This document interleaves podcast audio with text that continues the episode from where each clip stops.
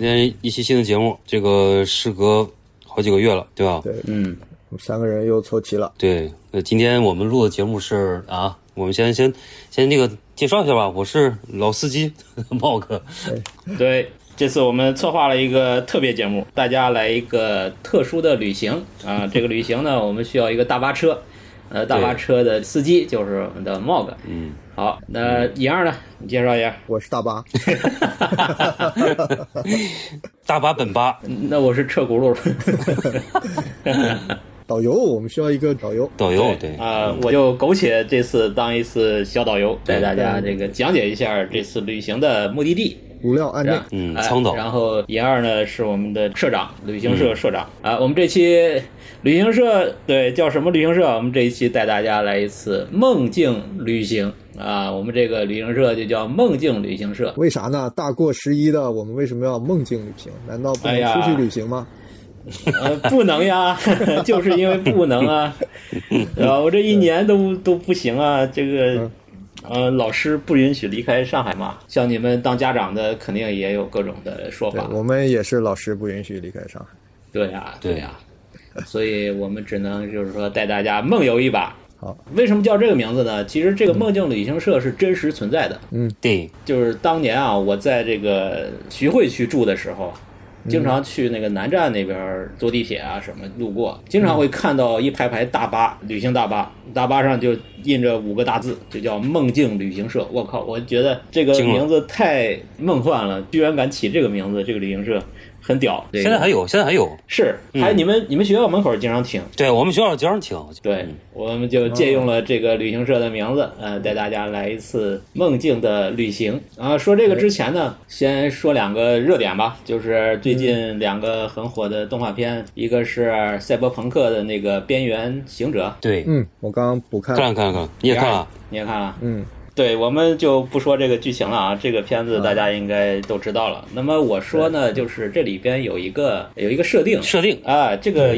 是游戏里就有，对吧？这个设定我很喜欢，嗯，它这个设定就叫超梦嘛，啊，对我觉得它就是这个 VR 的这个终极状态，就是我们现在 VR 的那个体验嘛。我觉得 VR 的这个发展方向将来就是这个超梦，这个超梦就是它里边的一个娱乐节目吧，相当于。哎，你说它其实这个跟梦境没什么关系吧？但是它超梦这个设定呢，是其实是推动它剧情的一个比较关键的一个是一个设定，哎，是挺关键的一环。而且它原来游戏里边，它这段是它这个也是表现的很明显的一个东西。对，嗯我觉得这个将来肯定技术上是可行的。什么是超梦呢？解释一下啊，就是他是先有一个这个记录者啊，就是这个人呢有一些不一样的经历，比方说一个死刑犯就被枪决，或者是他去抢银行，对吧？他去做一些呃不正常的这种行为，然后呢，他把这记录下来以后呢，他存储在一个设备上，然后你又通过一个设备呢能读取。然后你就完全就是第一人称的，作为他去体验他经历过的那个片段啊、就是这个是一个呃未来的它的一个设定。那我觉得这个东西呢，真的是首先它从体验上就很像 VR 了，高级的 VR。然后它的内容上呢，它是还有一些这种导演很牛逼的导演，然后做一些很经典的这个作品。啊，还有去改、去改改造这个内容，然后就叫黑超梦。它在游戏里边和这个动画里设定的都非常的形象啊，非常的精彩。我觉得这个特别的值得一提啊，我很喜欢，我也觉得可能以后会发展出来这样的一个东西。那么这是一对个这个想提的。那么最近还有一个就是刚刚啊，就是前两天刚看了一个《Rick and Morty》的第六季，第六季的第四集啊、第四集呢，它讲的是什么？你们看了吗？没看，这很很独立的一集啊，它那个包括最后字幕出现的这个形式都不一样。它是讲什么呢？是讲讲夜间人格，就是他们白天是正常的一家人，然后到晚上呢，就是另外一个人格醒来了以后啊，可以做很多事情。然后这个老爷呢，这个瑞克呢，就他有一个这个机器，然后就能给这个夜间人格设任务，然后他的任务就是这个练腹肌，然后他晚上他姥爷就在客厅里边练腹肌，练那个仰卧起坐，然后那个猫体一看，哇，我也要，他也要练腹肌。结果他最后练到他腹肌都可以那个弹起那个保龄球，就弹性十足。然后那个妈妈呢，就就是吹小号，然后那个姐姐是这个说西班牙语。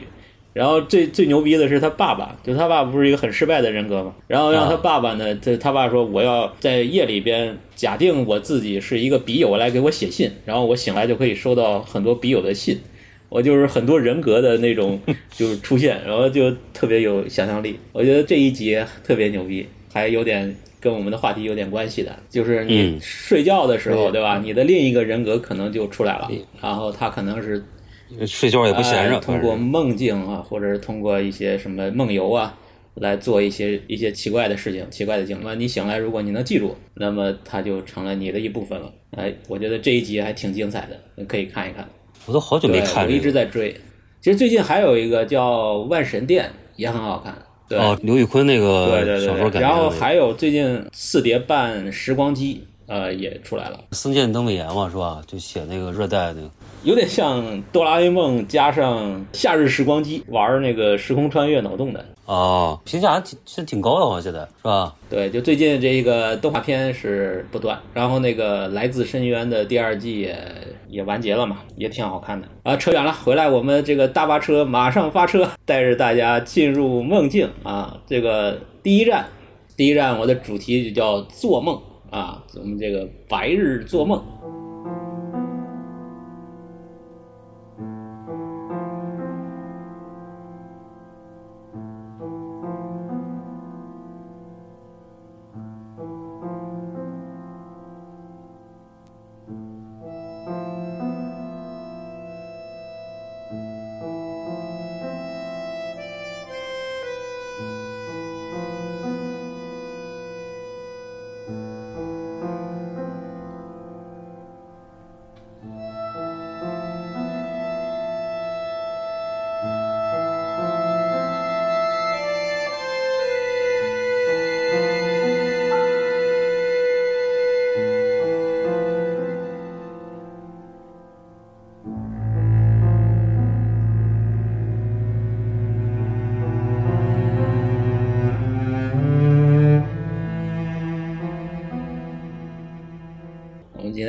做梦这件事儿，这个这个东西，可深可浅啊。其实这个是估计打有人类历史以来就是一个非常日常的一个现象，然后又有无数的心理学家呀、哲学家呀、科学家，他们都去解读这个东西。我们不说那么那么深、那么复杂，我们今天先哎闲聊、闲谈啊，这个先从个人的梦境来分享。啊，我先分享几个我自己的梦。我觉得我的梦呢有一些这种区别。小时候的梦跟成年的梦，呃，差距特别大。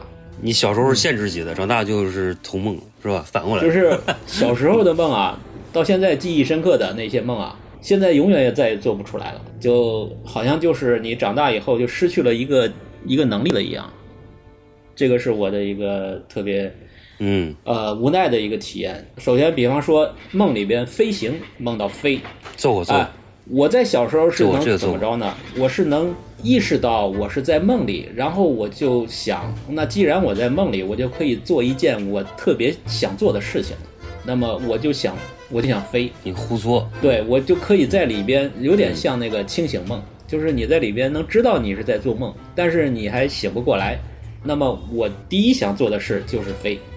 然后就各种的飞，我在小时候这个梦的记忆里边有很多种飞行方式，啊，然后有很多种飞行的这个桥段，有有那种超人的飞，还有，啊飘飘的飞，就是像一个热气球一样慢慢升起的，然后有的时候还在室内飞，室内飞，上帝视角那种，啊不是，就是你第一人称视角。就是你跳到天花板上，然后在天花板板上爬，你这太吓人了，你啊那种，然后，你这咒怨呢？你这是？我 我是主角，那你这个头拧过来的时候，你脖子疼吗？对，这就是我小时候的技能，这是一个起来落枕了。哎，这个第一个，我小时候第一能飞，第二能清醒梦，第三呢，我还能做梦中梦。啊，梦中梦是什么？就是你梦到一个不好的场景啊，就比方说有怪物啊，有什么。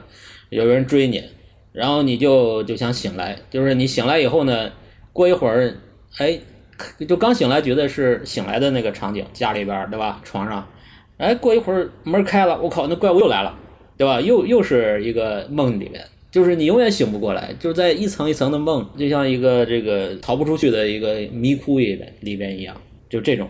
对，这就是我小时候梦的特点，就是经常会梦这种，而且也都是很像大片儿一样的，就会梦到那种河流里边翻滚着各种的那种血肉啊，那种尸体啊，那种就特别壮观。特效不要钱，哎，对，就是你说的，我小时候是这个哎 hard 模式。哎，我大了以后就很少，我这么多年啊，我跟你说，我这些年我就没做过噩梦。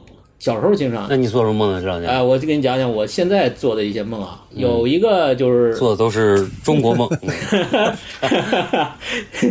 对的，呃，第一要说的是中国梦。啊，我们都有一颗中国心，嗯，做的是中国梦。嗯。嗯。这个有一个梦啊，就是我在一个田边小路上走，然后走着走着，突然一转身啊，就是看到一个巨大的一个城堡一样的一个建筑，从外边我是第一视角是在外边，然后瞬间呢，我的视角又变到里边去了，然后就在那个内部，那个城堡呢是一个像巴别塔一样的一个宏伟的建筑，而且这个建筑还是在建设过程中啊施工状态。然后就是你会看到那吊车在一间一间的去去砌那个房子，然后那个就是它是个螺旋向上的嘛，很多建筑工人和就工地的场景，但是非常的宏伟，像一个城一样的一个存在。然后呢，接下来我的视角哗又切换到一个室内去了，就是这个城堡里的这个城里边的一个小的妓院，哎呀，有一个有一个老妓女，这个老妓女呢，老老相好就是来找你了但是她有点像个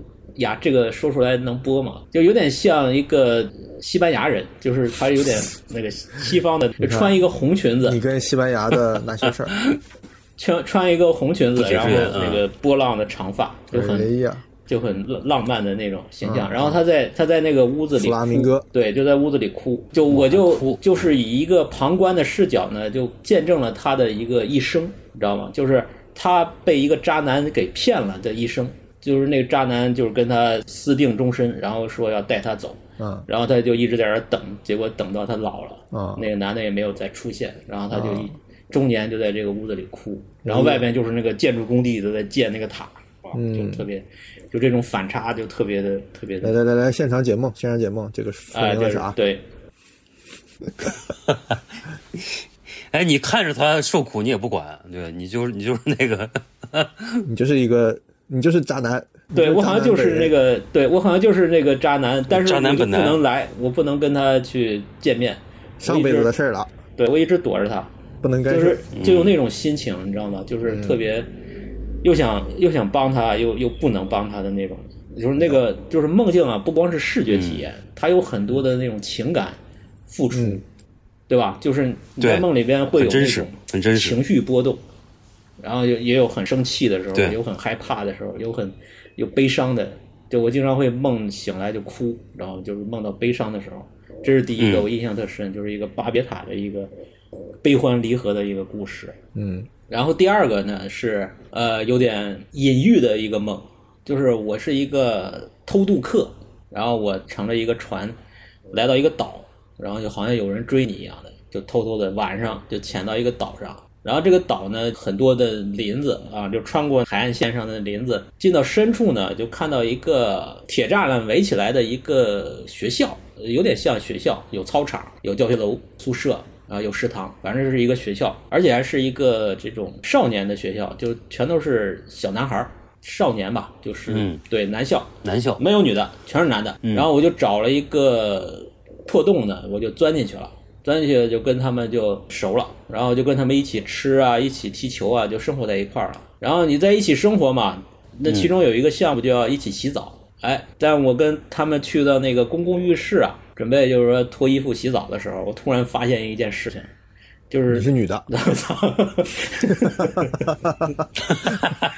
就所有的男孩儿嗯，都是全都被阉割了，就是没有没有那个没有那个东西。哎呀，我去，然后我就特别的那个就是惊惊惊讶。悲伤。你是个什么年龄的角色？我是一个成人，哎呀，对，就所有的男孩都是被阉割的，有有就不同年龄的，有很小的，有很大的，但全部都被阉割了。然后你悲伤吗？对我这个画面，我现在都还历历在目，就不知道为什么做这个梦。来解读一下啊，这个就结束啊，了。完了我还以为有啥限制级的后续呢。啊，可以编 可以编哎，梦总是对吧？你其实你的回忆也是加工过的，对不对？啊，对啊是但是这个故事的前半段我是梦到的，就非常的对有点你隐喻。你讲的是这个近期的梦是吧？呃，就这几年的吧，就会啊就会梦一些这种很很生猛的一些画面。嗯嗯嗯嗯嗯，然后其实有一阵子啊，我不知道是生理原因，其实有时候你做梦还是跟身体条件有关系。我有一阵子老梦老梦见吃的，而且那个吃的是一个什么样的存在啊？就一个大池子，就像游泳池那样一个大池子，里面全是吃的，而这个吃的叫什么？就是一层肉，就是五花肉、红烧肉，然后上面一层菜。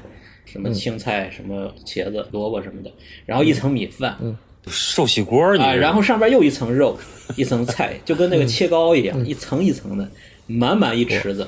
然后我们几个人拿个勺在边上在那儿蒯，吃不完不许走是吧？这 这是酷刑这这是一个一个吃的的画面。还有一个次呢是梦到就是就是一个高原上啊有很多的洞，然后那个洞呢有有梯子，然后你从那个梯子就爬下去。好吧，你下去以后，那下面那洞里边就一桌子，一个一个圆桌，上面满满的都是菜。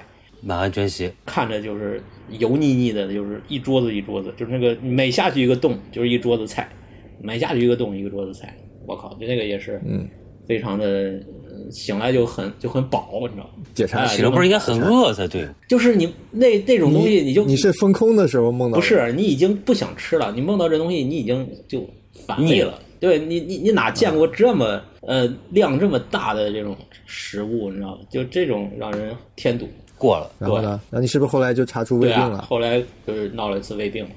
啊？是吗啊？这你看对相关的身体相关的，就是消化不好，我估计是，嗯嗯嗯啊，这个是一个，还有一个就是经常梦到，我也不知道，我先把我的说完啊，就经常梦到，就是在甭管在干什么，这个梦内容都不重要，然后最后呢，你要回家，哎，你突然想起来你还有一个房子，然后呢，哎，你一掏兜，哎，钥匙还在手里，哎，你还记着那个地方在哪儿？其实，在现实中根本就你没住过这里，或者是呃不存在的。但是你经常会回到一个房子里去，然后你到那儿一开门一进去，一切就是跟你想象中的一样的一种陈旧的一个居所，而且嗯有好几个居所，而且就经常会梦到，就经常会梦到我哎，我还有一个地方我要回去看看啊，就也不是开心，就是一种像回去一个故乡的地方，反正都是一些很破的楼里边，然后一个很破的楼，然后就进去，对，对梦中老家这个也经常梦到。就很有归属感，是吧？觉得就非常熟悉。但是不一样，每个梦里的这个居所不一样。实际上就你是现实中完全没去过的，也不是也不是你小时候住的地方，哎也不是小时候，嗯，都不是，哦嗯，都不不是，嗯嗯，就这个很神奇。对，有的时候还会在一些完全陌生的地方出现你很熟悉的人，啊，那倒有，对啊，但是你也会把他跟着这个人认成那个地方。就比如说，我会梦到我外婆的一些事儿，嗯我姥的事儿，嗯。但是它发生那个空间就是完全就是我构思出的一个村子啊，或者一个古代的一个地方，但你也会觉得那就是我姥家，嗯。或者我外婆家。啊，你是认人对吧？我是我是认宅子。嗯，来，你们分享一下，慢过来，司机，我别打盹儿，来来来来，好好开车。我那个，我就具体那种情节性的就没什么太多印象，但是我有几个特别显著，就是那个飞那个我也梦见过，就是你说那个飞翔，嗯。但是我是梦哎，见是不是所有人都梦到过呃，这个？这这肯定都有的，估计是，就是我小孩容易，呃，我梦见过，就是很明显，就像那个体验，就跟上次不是你给我玩那个 Google 地图那个嘛，就 VR 那个，啊，啊，就跟那个特别像，就是就是你啊我是飞到那种城市上空去了，那感觉就特别的爽快，就感觉就是就是醒了以后感觉那个感受是非常真实的，就是你在嗯飞的时候那种速度感啊，那种那种在高空当中的俯瞰那种感觉啊都是非常真实的。非常真实，嗯这都是咱们这个投胎的时候留下的印象。这个对是前世记忆。然后还有一个，还有一个是印象很深的，是我有一次梦见一个挺恐怖的，就是恐怖的还有一个，就是我先说一个，就是梦见自己就是消消失了，就是消失呢，不是那种整个人呼啦一下就没了，就是你你是一点儿一点儿没有的，就是每消失一块儿的，你就能感觉出来。就最后我感觉我我就只是变成个头了，灰啊，还是变成烟啊，还是就是就就透明了，就没了。就是比如说我最后就剩下个头了，我记得。你你们这都是吓唬别人的梦啊 哎，还有一个，这这不算恐怖的，我有一次梦见一个更恐怖的，就是我梦见我在一个很老的那个楼里就下楼梯，你知道吧？嗯。下楼梯呢，就是那个楼呢是那种就老那种家属院似的，然后我走到一个转角的地方，我就看到一个小孩儿，他就站在那个就是楼不是有那个转角窗户那儿不是有一个夹角吗？嗯。他就背着身子站在那个地方，就是头往下低着，然后 就特别瘆人，我吓醒了我，我给我操！就梦到小孩儿好像都是不好。哇，你对他别害怕，茂哥别害怕，你这个马上就破案了，就是就是我就插一个啊，嗯。那天那个我们家娃，我们娃不是嗯。五六岁小孩嘛，他有一天他跟我说，他经常做一个梦，嗯。然后我就很有兴趣嘛，我说你经常做什么梦啊？他说我就会梦到啊，我就沿着一个很高大的一个空间里边啊，它有很多楼梯，嗯他就在上边不停的上上下下的走，嗯，就嗯，走不到头，哇，就一直在走。哇，很抽象。哎，对，然后我就你看，茂哥刚才可能就碰见我儿子了，上楼了是吧就吧？在站在那儿歇着呢，走累了歇会儿。嗯，你们俩产生了这个量子纠缠，交集时时没准交集，对没准儿那是同一天的同一时刻，你们两个同时做的。对，交集梦，嗯，是有这种。我刚才还查了点这个古代的记录梦的书啊，是？吧？就是这种奇怪的梦的一种，就是这种，就两个人在一个梦里，嗯回头一对口供还能对上，嗯，哦，有有很多这种记载。对，反正这个是印象很深的，嗯相对来说比较恐怖。这个梦就是刚刚我说那个消失那个，我我最后我记得好像是泡在水里了，就是还和就是家里人告别那种感觉，就是你感觉你你完全要就是要消失掉了，就整个人都没了。反正那个印象特别深，你肯定是变成了一个泡腾片了。就差不多那感觉吧，差不多那感觉。无处不在我已经变成素子了。融化在空气里。嗯对，然后我想想还有什么印象深刻的梦啊？嗯，你在想着我续着说个飞的梦吧。对，你说一个。其实嗯越小的时候越容易做这种飞翔的梦。哎，这我觉得就是还真是刚才那句笑话，就是咱们这个所以投胎啊什么这种，离那个记忆还比较近，可能离那个哦，感受还比较近，所以都还都记着飞的事儿。因为我从小也做很多飞行的梦，嗯但是我都不记着了。我能清醒的记得是我最后一个飞的梦，那是多大呀？可能是在我初中前后吧，那或者是小学高年级。嗯哎呃，为什么呢？因为那时候我飞过的可能就是我上学的那段路，嗯就那个城市机里，我们那小城嘛，就那种一两层的房子为主，嗯那种砖房子，我就从那上面低空飞过去的那个画面感，我记得很清楚。嗯哎，就是我很熟悉的一个街区。我为什么记得清是最后一个梦呢？就因为那以后我肯定就再也没有做过飞的梦，嗯就是掉下去的梦是有，但是这种飞是没有。印象深还有就是那一次是我就觉得，哎，我在梦里练成了，我能控制飞行了。嗯就那之前可能就是偶尔飘一下呀，或怎么样的，就是没有什么主观的这个概念。哎，我还说一下我那飞行器，我那个跟你不一样，我是有飞行器的。你这个还是科幻。飞行器是什么样的呢？就是，对，就有点像那个那个《天空之城》里边那个那个女主角那个飞行器，特别两小翅膀，下面像一个小小鸟蜻蜓一样的一个，呃，对，但是也没有尾巴，就是两头有点小尖，嗯就是比它那个小，但是非常像。小到就有点像现在这种代步车那么大，嗯就是踩在脚下，稍微带点翅膀，我记得是那样一东西。然后开始就梦这个刚开始爽的时候，就飞得还很自如，我能大概能飞到百八十米到一二十米那个之间，我可以自由的上下调动，我还可以控制我身体的角度，我是垂直着飞啊，或者身体往前倾着飞啊，都可以，就一种小鸟看的角度掠过我平时上下学的那那条路啊什么的，就是印象非常清晰。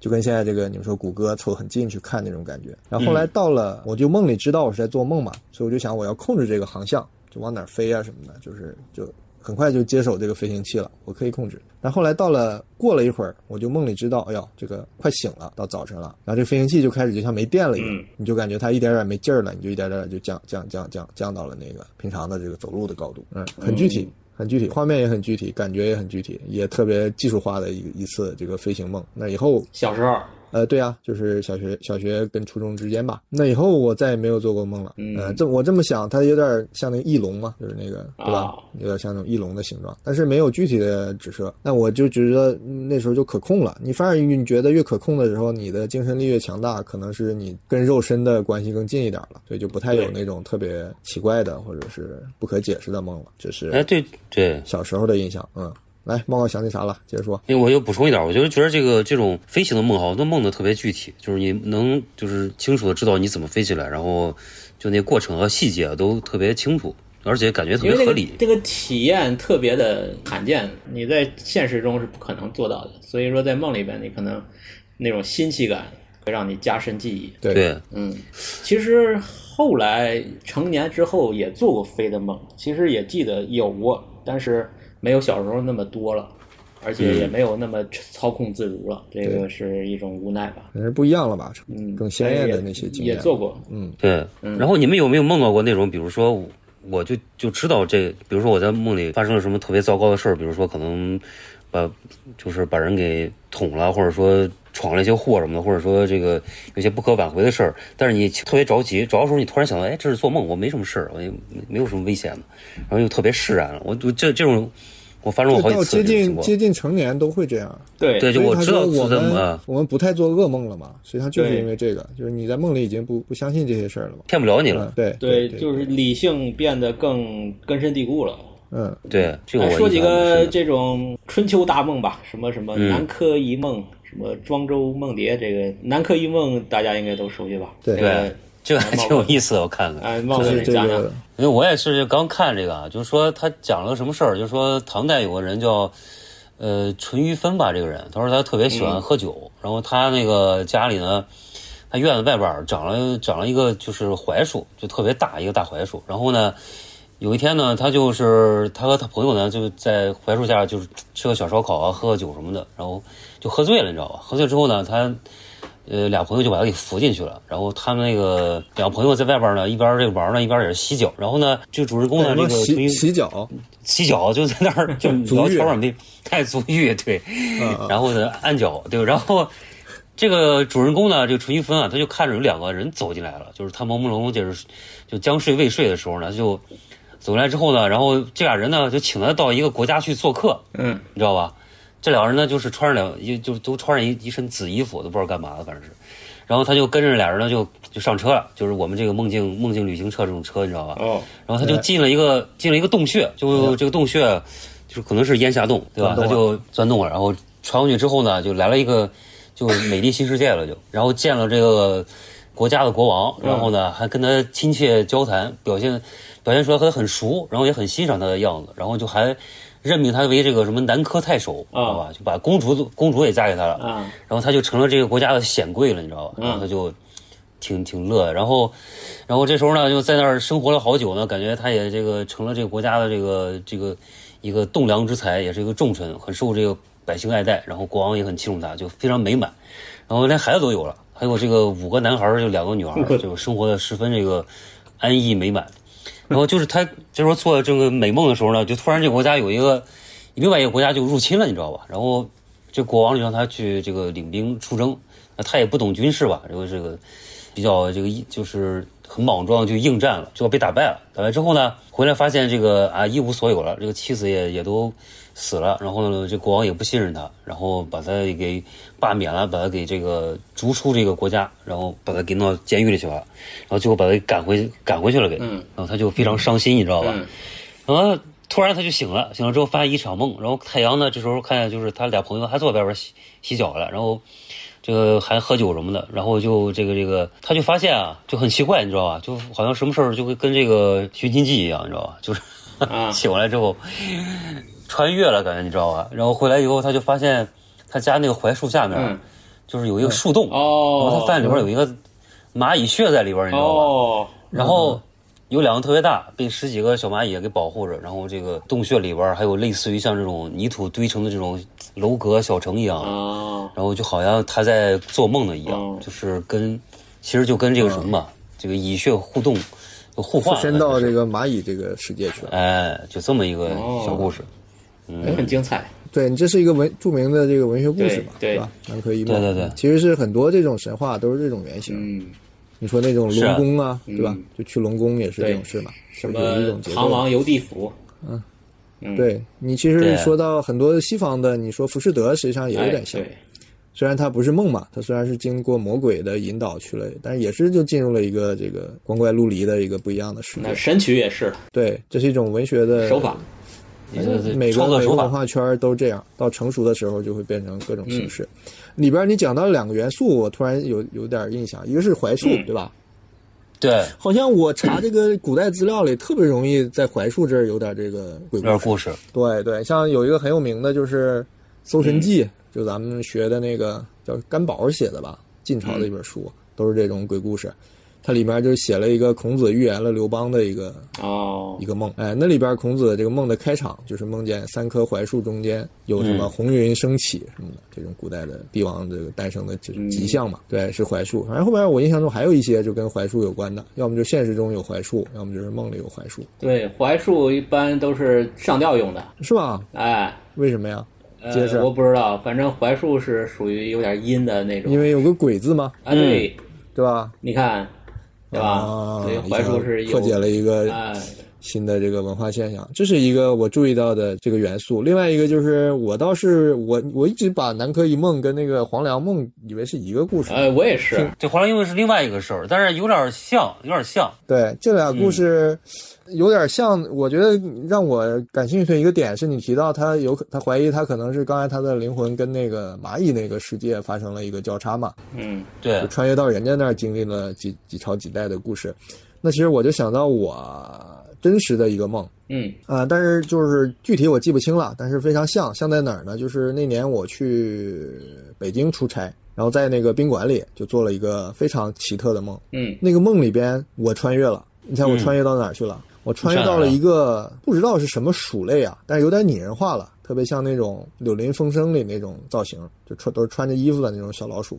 哇，但是不是那种家家鼠，就是某某某一类野鼠吧，就穿越到人家的世界里了。邋遢大王奇遇记，然后呢，我在那里完全是一个上帝视角，就是看一个宫廷剧一样，嗯我没有参与，我也没有变成任何角色，但我就全程看了他们一个大朝代发生的跟一个个人，一个不叫个人，一个个数嗯。之间的一个绑在一起的一个命运的悲欢离合的故事，真的就是就是很波澜壮阔的，就从一个人的成长史到这个堕落也好，到是出卖灵魂也好，反正他如何变成一个当朝的，就跟浮士德一样，左右了整个他们那个鼠类世界的趋势的一个大人物。那你你呢？我和你你在里边是什么角色？我就是旁观者，哦就是看电视剧啊。嗯整个我是完全没有个人感受的，我就是在看。但我觉得这个故事非常的，就写下来在人的世界里就是一个，就是一个晋朝或者一个整个明朝的这么一个大的故事。不错。然后里边就张居正什么这种、这种这种个人，但整个就是全是老鼠里面的角色。哎，这个你知道，我之前这蛮有意思跟你推跟你们推荐过一本那个科幻，叫《来自新世界》，日本的一个很强设定，就是讲老鼠人跟老鼠的一个未来的一个设定。对你说这个，我想起那个有点像。对对，然后后来看那个《疯狂动物城》的时候，他不是那兔子追那个啊，对，有一个鼠城那个人，追到了那个老鼠城那边是老鼠家族，就就就跟那感觉超像。嗯哎，南柯梦让我突然想到这个了。，OK，哎，我刚才补充一点，就是那个《黄粱美梦》里边，它有一个设定啊，那个故事跟那个《南柯一梦》有有这么一点像，这个我们就不再讲了啊。但是有一个挺好玩的地方，就是他是讲一个叫卢生，一个年轻人跟一个老头儿，老头儿姓吕，然后他这个也是两个人相遇，然后这个吕这个老头儿呢就给这个年轻人一个枕头，嗯他这个他枕了这个枕头之后啊，就进入一个非常长的梦境里边去了。然后他写到这个枕头的时候，他有一个描述挺有意思的，我我看到上面写的啊，他说这个枕头呢是个青瓷做的，那古代枕头不是都是那种瓷枕吗？嗯然后它两边呢有一个孔，嗯。然后他侧过头呢躺在这个枕头上的时候呢，他看见这个枕头一边的孔啊就越来越大，这光线就越来越亮，然后他就走进这个孔里去了。哇哦，然后他在发现的时候就发现他已经回家了，就是他遇见这个老头是在一个一个小小驿站一个地方，因为他本来就是一个一件一个农夫嘛，嗯然后他进到这个之后呢，就发生了很多，就是他一直到老就是戎马一生啊，又是这个这个非常幸福，然后就是又当官儿又又中家道中落，反正又起来了，就是分起起伏伏的。然后他就从那个醒过来的时候又，又是从这个枕头上醒过来了，就是讲这么一个事儿。但这个枕头这个设定，我觉得 跟那个超梦似的，你看，对吧？一个设备，两边一个高科技，对，一个设备。躺在躺在上面做的，哇，这个高级，没准以后这个 VR 以后就是一个枕头，上面带一个带一个插插头，那你脖子后边一个插插座，然后往上一躺，哎，你你其实对你其实超梦它那个就是那样，就是它两边是两个像。那个灯一样的东西，它来回闪，哒哒哒一闪，然后你就进去了，对对对，对。吧？是那种做法，嗯，就跟这个 CT 差不多嘛，对。对，带一点干扰，嗯，对，是磁场。好，那么第一站我们做梦的这个旅游就到此为止啊，我们接下来去下一站。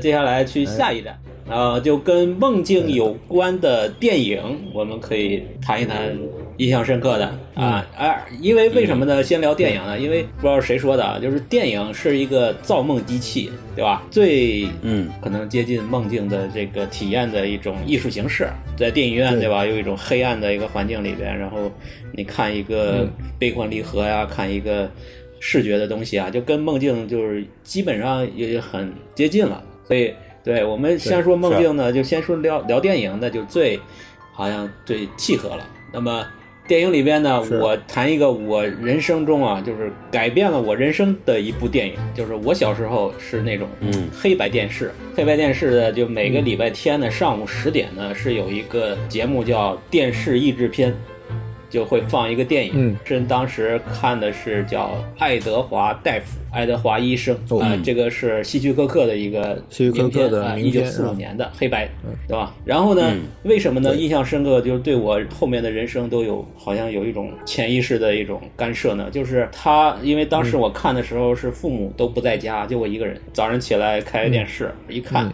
电影就看了，但是中间有一个桥段，在我幼年的心灵里边产生了一个不可磨灭的一个刺激，就是达利的那段梦境，就是这个电影里边最牛的一个情节。就是他在再现他那个梦境中的一些这种视觉的效果，有一个大幕布，然后有很多眼睛，然后有个剪刀在剪那个眼睛，然后还有他们在打牌，然后那个牌超大，一只扑克牌特别大，然后那个人是没有五官的一个脸，无相神功的那个那个脸，然后然后后面呢就是一个人站在一个屋顶上扔一个大轮子，然后天上一个大鸟在飞，就完全就是达利的那个画的那种电影再现。然后在我那个童年的这种记忆中产生了不可磨灭的一个印记啊！我就觉得这个电影是我对梦境的一个记忆里边就是最早的或者是最深刻的一个一个作品。然后呢，然后说说一下童年呢，就是呃八十年代我们国内公映过一个美国好莱坞电影。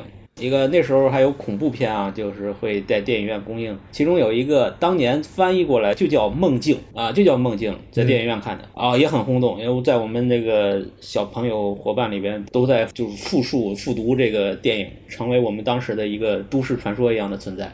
就说你看过《梦境》没有啊？你还没看呢，我你你太差了啊！你一定要看这个，是这种存在。但现在你搜不到这个名字了，因为它现在翻译过来叫。魔域煞星，哎就很香港的意思，就是魔域煞星。啊，就是讲的是什么？讲一个人他有一个超能力，他的精神念力很强，然后他经常他他一直是拿来做实验的一个小白鼠，后来他给跑出来了，跑出来了，后来他就偷偷的在人间偷生，然后后来呢又被抓回去了，抓回去了说有一个什么事儿呢？就是有个医疗的这个实验，就是有一些人呢，他有这个就是经常做噩梦的这个病。就是精神的这种焦虑症啊，他经常做噩梦，然后呢，他能潜入这些人的梦来治愈他们，哎，他就做了一个很积极的一个工作，去帮一个小孩儿在梦里面去杀死怪物啊，或者是有些人在梦里边有一些什么心结呀、他帮他解开，做这个工作。那最后呢，出现一个大事儿了，这个美国总统他经常要梦一些世界末日，然后他美国梦，对对，美国梦，他经常梦到这个核战争，然后就全都是僵尸向他爬来，找他索命啊，说都是你干的，要你的命，就是他，呃，夜不能寝啊，就非常的恐慌。后来呢，就准备去治疗美国总统，结果呢，其实他做这个工作，他还有一个竞争对手。另外一个人也做这个工作，但那个人是个坏人。然后美国总统身边呢也有一个坏人，然后他们密谋呢说用那个人呢把这个总统在梦里杀死啊，杀死了就政变。这个主人公呢就在梦里边跟那个他的竞争对手在呃总统的梦里边进行梦里决斗，生死决斗。哦，但是这个都描述起来没什么恐怖的场面，就是在梦里边，它这个就是一个世界末日的场景，然后整个地球就是一个血光冲天的一个末日的场景，就是非常的那个废土，红色的天。嗯，然后这个总统呢是坐的一个火车，在一个火车上慢慢的向前驶进，然后就场景我记得非常深。然后最后还有一个怪物，他那个坏的对手呢变成了一个蟒蛇啊，一个巨蟒。然后那蟒蛇还长了个人脸，然后还长了一个獠牙，然后就去追他，追追这个总统。然后有很多僵尸，就反正就是梦里边什么都出现了。哎，就这个电影里面什么都有对，在当年的这个电影院是公映过，然后引起轰动啊。这个梦境我觉得还不错。它这个是一国内是哪一年公映的？这个是八十年代吧，反正我印象八十年代就看过不少这种很重口的我。一点印象都没有这个片子。哎，我记，但是那个呃，叫那个《西部世界》那个电影版，那个我有印象。嗯那个应该是差不多同期的吧。对对对，就那那个同期的。对那时候最有名的一个公映的叫《铁面人铁面人我知道，》，哎，对对对铁面人我看过，不是是小李子演的他。不是不是，那时候那是重拍就是原来那个是另外一个。，对，最早有一个版本，哦，那个都是电影。就铁面人，铁面人，你容易那时候跟那个夜半歌声那个就啊就那小时候觉得混起来了，对对很像。就你说这个这个魔域煞星这个，我看它英文名字叫 Dreamscape。对其实原来你要说咱们这儿直译叫梦境，其实还是蛮准确的。然后那个时期还有一个童年的一个电影，当然这个是后来看录像带看的，叫《猛鬼街》系列，这个也是很有名的，啊，这个对，跟梦有关的。猛鬼街是讲什么？有一个恶魔，这个恶魔的形象呢非常的猥琐，就是很瘦小，然后戴一个帽子，戴一个这宽檐的帽子啊，他手上就是那个钢爪。弗莱迪这个恶魔呢，他的一个设定就是他只在梦里杀人，就是经常会你在梦里梦到他你就死了，是在梦里你就死了，还是啊，梦里就死梦了，表示你要死？在梦里杀人。这个拍了好多集，对，这个拍了好多，集也，是一个经典的系列，叫《猛鬼街》，嗯这个还挺有名的嗯，啊，这个还挺好看的。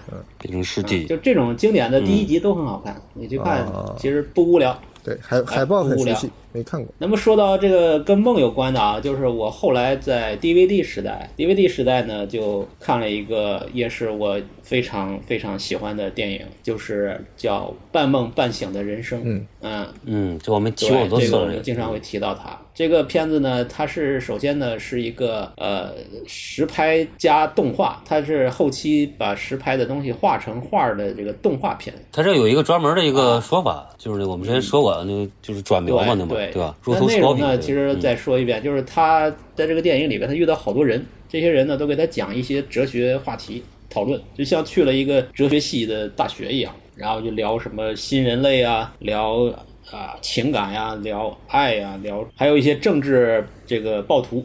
呃，就是拿着个大喇叭在那儿嘶吼啊，提自己的政治观点，那种无政府主义者啊，那种自由主义者，就是还有自焚的，反正这片里边有很多很生猛的这个形象。那么为什么我后来对这片子很喜欢呢？一个是它的动画的一个形象，另外就是就是开始呢，他是来到一个地方啊，好像回家，然后走在马路上系鞋带儿。然后突然转身一个车把他给撞了，然后后来就开始遇到各种各样的人，到最后呢，他才知道其实他已经死了，他是就是神游的状态。对，然后有一些这种人给他聊一些话题，但最后他意识到他死了以后呢，他终于飞起来了。哎，这个就跟我们之前聊小时候那个飞的梦一样，他就飘起来了。嗯，他开始扒着一个车门，然后他两脚就离地了，然后离地以后他就撒手了，然后就飘向天空，一个很诗意的一个结尾。呃，跟我童年的梦也能对得上，他又又回到他小时候然后飘起来的状态，而且整个讲的是一个很、嗯很深刻的一些话题，而且他用的是这种动画，而且我觉得动画是最适合呃再现梦境的一个手法。那这个就可以说就是像金敏。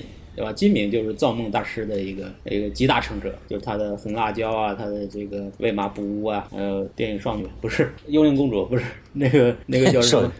那个千年女优，对吧？就是他是他是造梦的，他他就是未完成的最新的那个片子就叫《造梦机器》嘛，啊，就是动画，我觉得是适合来做对再现梦的这样的一种艺术的一种尝试。嗯，那么说到在线梦呢？其实还有一个我认为更成功的大师，他不是动画片大师啊，他是大卫林奇。嗯就是所有，当然不是他不是讲梦境，但是你看他的电影就像在做梦一样，强烈的梦境感我不是说这个电影在讲我做梦这件事儿，而是说电影这个艺术形式让你有梦的一个体验的共鸣。我觉得这个大卫林奇是无出其右了，应该是最呃成功的了。当然，他个人呢也是有一些这种灵修啊、通灵的体验。呃肯定是不一般的人，他才能拍出像《穆赫兰道》这样的一个对梦幻的一个体验的电影作品。其实他那个《摇曳荒踪》也跟《穆赫兰道》对，我觉得就他都是这个风格嘛，就是那个双峰，对吧？对双峰，你你怎么解释啊？没法解释。对就是完全就是非理性的一些，他的讲的都是理性的事儿，但到后面就开始给你乱串了，就给你搞一个那种红窗帘的那个房间，然后那就没法用现实的这种理性来判断了。他其实特特扭扭曲那种感觉。其实里边的人呢是非常的扭曲和狰狞的，就是人格啊。但是他在这个现实的那个情节里边是没有体现出各种呃极端的那种东西的，他是在另外一个那种情景里边，把这些人的另一面就潜意识的东西，用一种很艺术化的电影的语言来给展现出来，而且他还他还能说得通，他还还 make sense，嗯，这个就很牛逼了。对他有他自己一套逻辑的理由。嗯，呃，你要是想有梦境体验，就是多看他的片子，就是他的片子都可以，都有这种感觉。对，你说作为一个电影啊，因为说到这个板块了嘛，那你觉得，因为电影它硬拍梦，但你觉得它不像梦的，不是也有嘛？然后像林奇这个，他又没说在写梦，但是你又觉得他整个电影这种梦境感很强，你觉得差别在哪里？他们掌握了哪些秘秘方？对，就首先你不要说我在做梦这件事儿，你一说它就假了，嗯因为因为做梦的人大部分的梦还是没有意识到自己是在梦里的，嗯，除非是你特殊情况，对吧？清醒梦你能醒过来，就尽量不要去说，嗯，一个是你猝不及防，就不小心已经在梦里了，这是一个；另，外没有先不给你一个暗示，对啊，这个你暗示你就带着一种期待了，啊但是期待的如果他满足不了你期待了，就失败了。对对吧？这是一个。嗯，另外呢，就是梦的这个电影里，梦的电影里面，它首先有一个就是非理性的存在，嗯就不能有特别逻辑清晰的这个。这个我要说个反例，就是那个《盗梦空间》。嗯这《盗梦空间》它整个的这个设定，整个的这个情节安排。它包括它的梦的几层的这个架构，它全部都是理性的，就是非常理性，就很结构，就像个建筑一样。嗯那这就绝对不是梦境。嗯对不对？而且很多人说他有有模仿红辣椒的桥段，对不对？嗯，就是说他这个在做梦的时候，他完全就是第一要给大家说我在做一个梦啊，我做一个梦的作品。第二呢，我要用非常理性的各种各样的手法来去讲这个梦，那这个就完全就很难入梦了，对吧？这个就是很明显的一个反例，我觉得。对啊，这里我说一个啊，嗯，再说个反例，再说个反例，说一个大家都会骂你的反例。黑老爷子啊，这个黑泽明，黑泽明他也是对梦很执着的人。嗯他执着拍了一个叫就叫梦，嗯他那个有几个梦啊？十个梦啊，忘了八个吧，没那么多。八个梦，哎，我我都记不得了。第一个反正嗯就是什么。狐狸结婚啊，什么还有什么傲骨人啊，还有什么，反正也都是在想说通过电影来讲梦这件事儿，但是完全我没有代入感，我看不进去，我不喜欢他的这个电影。嗯嗯嗯，对吧？首先，狐狸结婚这个事儿，我肯定没有共鸣了。这个是日本的一个怪经典的怪谈那种感觉。传统，嗯。对吧？你你老外他是完全没有这个文化基础的，对吧？啊。还有什么偶人啊这种，就是没有这种这种讲他自己很执着的那些梦，那这个东西是没有呃普适性的，他就不像大卫林奇，他是用一个个人的感知来给你带入一个梦境，而且大卫林奇《内陆帝国》，我记得当时看的时候，《内陆帝国》它有一个情节啊，就是一个女的在一个黑夜的草地上跑，就是那女主人公啊，嗯。她那个灯光打的就特别的诡异。她是在一个草地上，后面有他的他的家房子什么的嘛。然后但是这个灯光感觉这个背景啊，就像一块幕布一样，像是个假的背景，就是他的影子是离他这个身体很近。啊，就贴在他这个头发边儿啊，或者是呃身边儿这种这种影子，就感觉就像一个假的背景，哎，就这是梦的一种体验，就不是特别写实。对他会用这种手法，你就你对对对，那妖夜黄宗那个你记着吧？就是他晚上睡觉，他一翻他老婆一翻过身来，就那个脸突然就给变了，就是这个我印象特深，就是挺恐怖的，对对但是就是你特梦境。还有一个就是我以前我以前说过，就是他拍那个《我心狂野》的时候，我心我心狂野就是完全跟这个没关系嘛，其实他跟他不讲什么，其实那个也拍的也。比较实在，但是他有有一幕我我以前讲过，就是他跟他那个女朋友在那个露营地中间在那休息的时候，就突然有几个特别胖的女的就啊从那儿走过来了，就对对，你记得那个夜行动物吧？就是那个谁拍的那个，啊啊，他就是有有一段就跟这个很像，嗯就是非常超现实，就那几个人对突然出现了，然后他就是在那儿跳舞什么的，你就感觉这个场景，其实这种场景你可能在真的可能会发生，但是你在那个条件下面你在看的时候就特别的荒诞，你看那荒诞感拍的特别的，让你感觉就像梦境一样。是，就是特别非理性，就是你特别意外的一些存在。对，就像那个那个还是内陆帝国吧，就最后突然会演一堆兔子在一个房间里边，很暗的一个房间里，而且它的视角还是有点俯视的那个视角，就是穿着衣服的兔子在家里边，嗯嗯，呃，各种的表演，就特你完全没办法去解释的东西。我觉得这是梦的一种很美妙的体验，对。对吧？对，然后我的理解吧，其实我可能公平一点，我觉得黑泽明那个你未他未必是就是很刻意的梦，只能说是我们对这种调调不是很感冒。对，因为他是这个到了晚年肯定觉得自己是很博爱的一个状态了，然后要说教嘛，嗯，要世界和平嘛，嗯要呼唤爱嘛，对吧？嗯爱与和平嘛嗯，所以他在里边夹杂了大量说教的这个意图。嗯但是我相信大家被这个感动的还是直觉性的那一部分，比如说看见了那个全是花的那个大草坪上看到了彩虹，对吧？或者在桃花林里那些那些小小人偶都变成了成精了，排成了一个阵列给他看，嗯对吧？哎，比如说那个狐狸嫁人，也就那一瞬间嘛，就那狐狸走着走着，突然间啪一回头，嗯你你那瞬间，我觉得不比大卫林奇差，就是那种那种惊悚感。嗯嗯，对，我觉得这是他还捕捉得到的，就真实的梦给他的这个残渣吧，就痕迹吧。嗯对，后来他就是借着这个东西装了很多这个说教性的东西，这是让人讨厌的部分。嗯我觉得这是他有争议的原因。然后说到我们着迷，其实再再补一句吧，你说这种美好的画面我们也有，只不过我们这个被被毒打惯了，已经不相信这个东西了。比如说我小时候就梦到过那种在一个日出的逆光下，在一个山路上飙车的这种画面。啊，就是那个薄雾里边透出那种淡粉色的光，这太美好了。但我说出来，我觉得他妈太做作了。就是 咱们不会再想这种，咱都还喜欢那种，对吧？你讲点这个老司机开车的梦，觉得可哎，以对不，对？可以嗯，所以说，就是进入进入这么一个状态，所以但是大卫林奇你还会津津乐道，就是因为这个感觉会更深刻，压力更大或者怎么样的，就是你觉得他还一直会反复出现在你的这个注意力里边。然后说到林奇，其实我也想回答一下刚才那个问题，就为什么他的这种梦境感很强？呃，他只能是说作为噩梦。或者作为这种怪梦，这种感觉比较强，对吧？你不能说大卫林奇的是个美梦感的、梦幻感的电影，对吧？是那可能是那个那个那个那个穆赫兰道就是一个美梦嘛。也不是穆赫兰道还美梦，那好吓人，好吗？呃，就其实讲的是那女的的一个好莱坞的明星梦碰嘛。碰面，嗯对，至至少不是一个舒服舒畅的梦吧，对吧？嗯对，所以我说他造这种梦，给我来讲，它的要点其实总结起来也很简单，就是用一种有关联的陌生感，嗯它就是不停的打造这种感觉。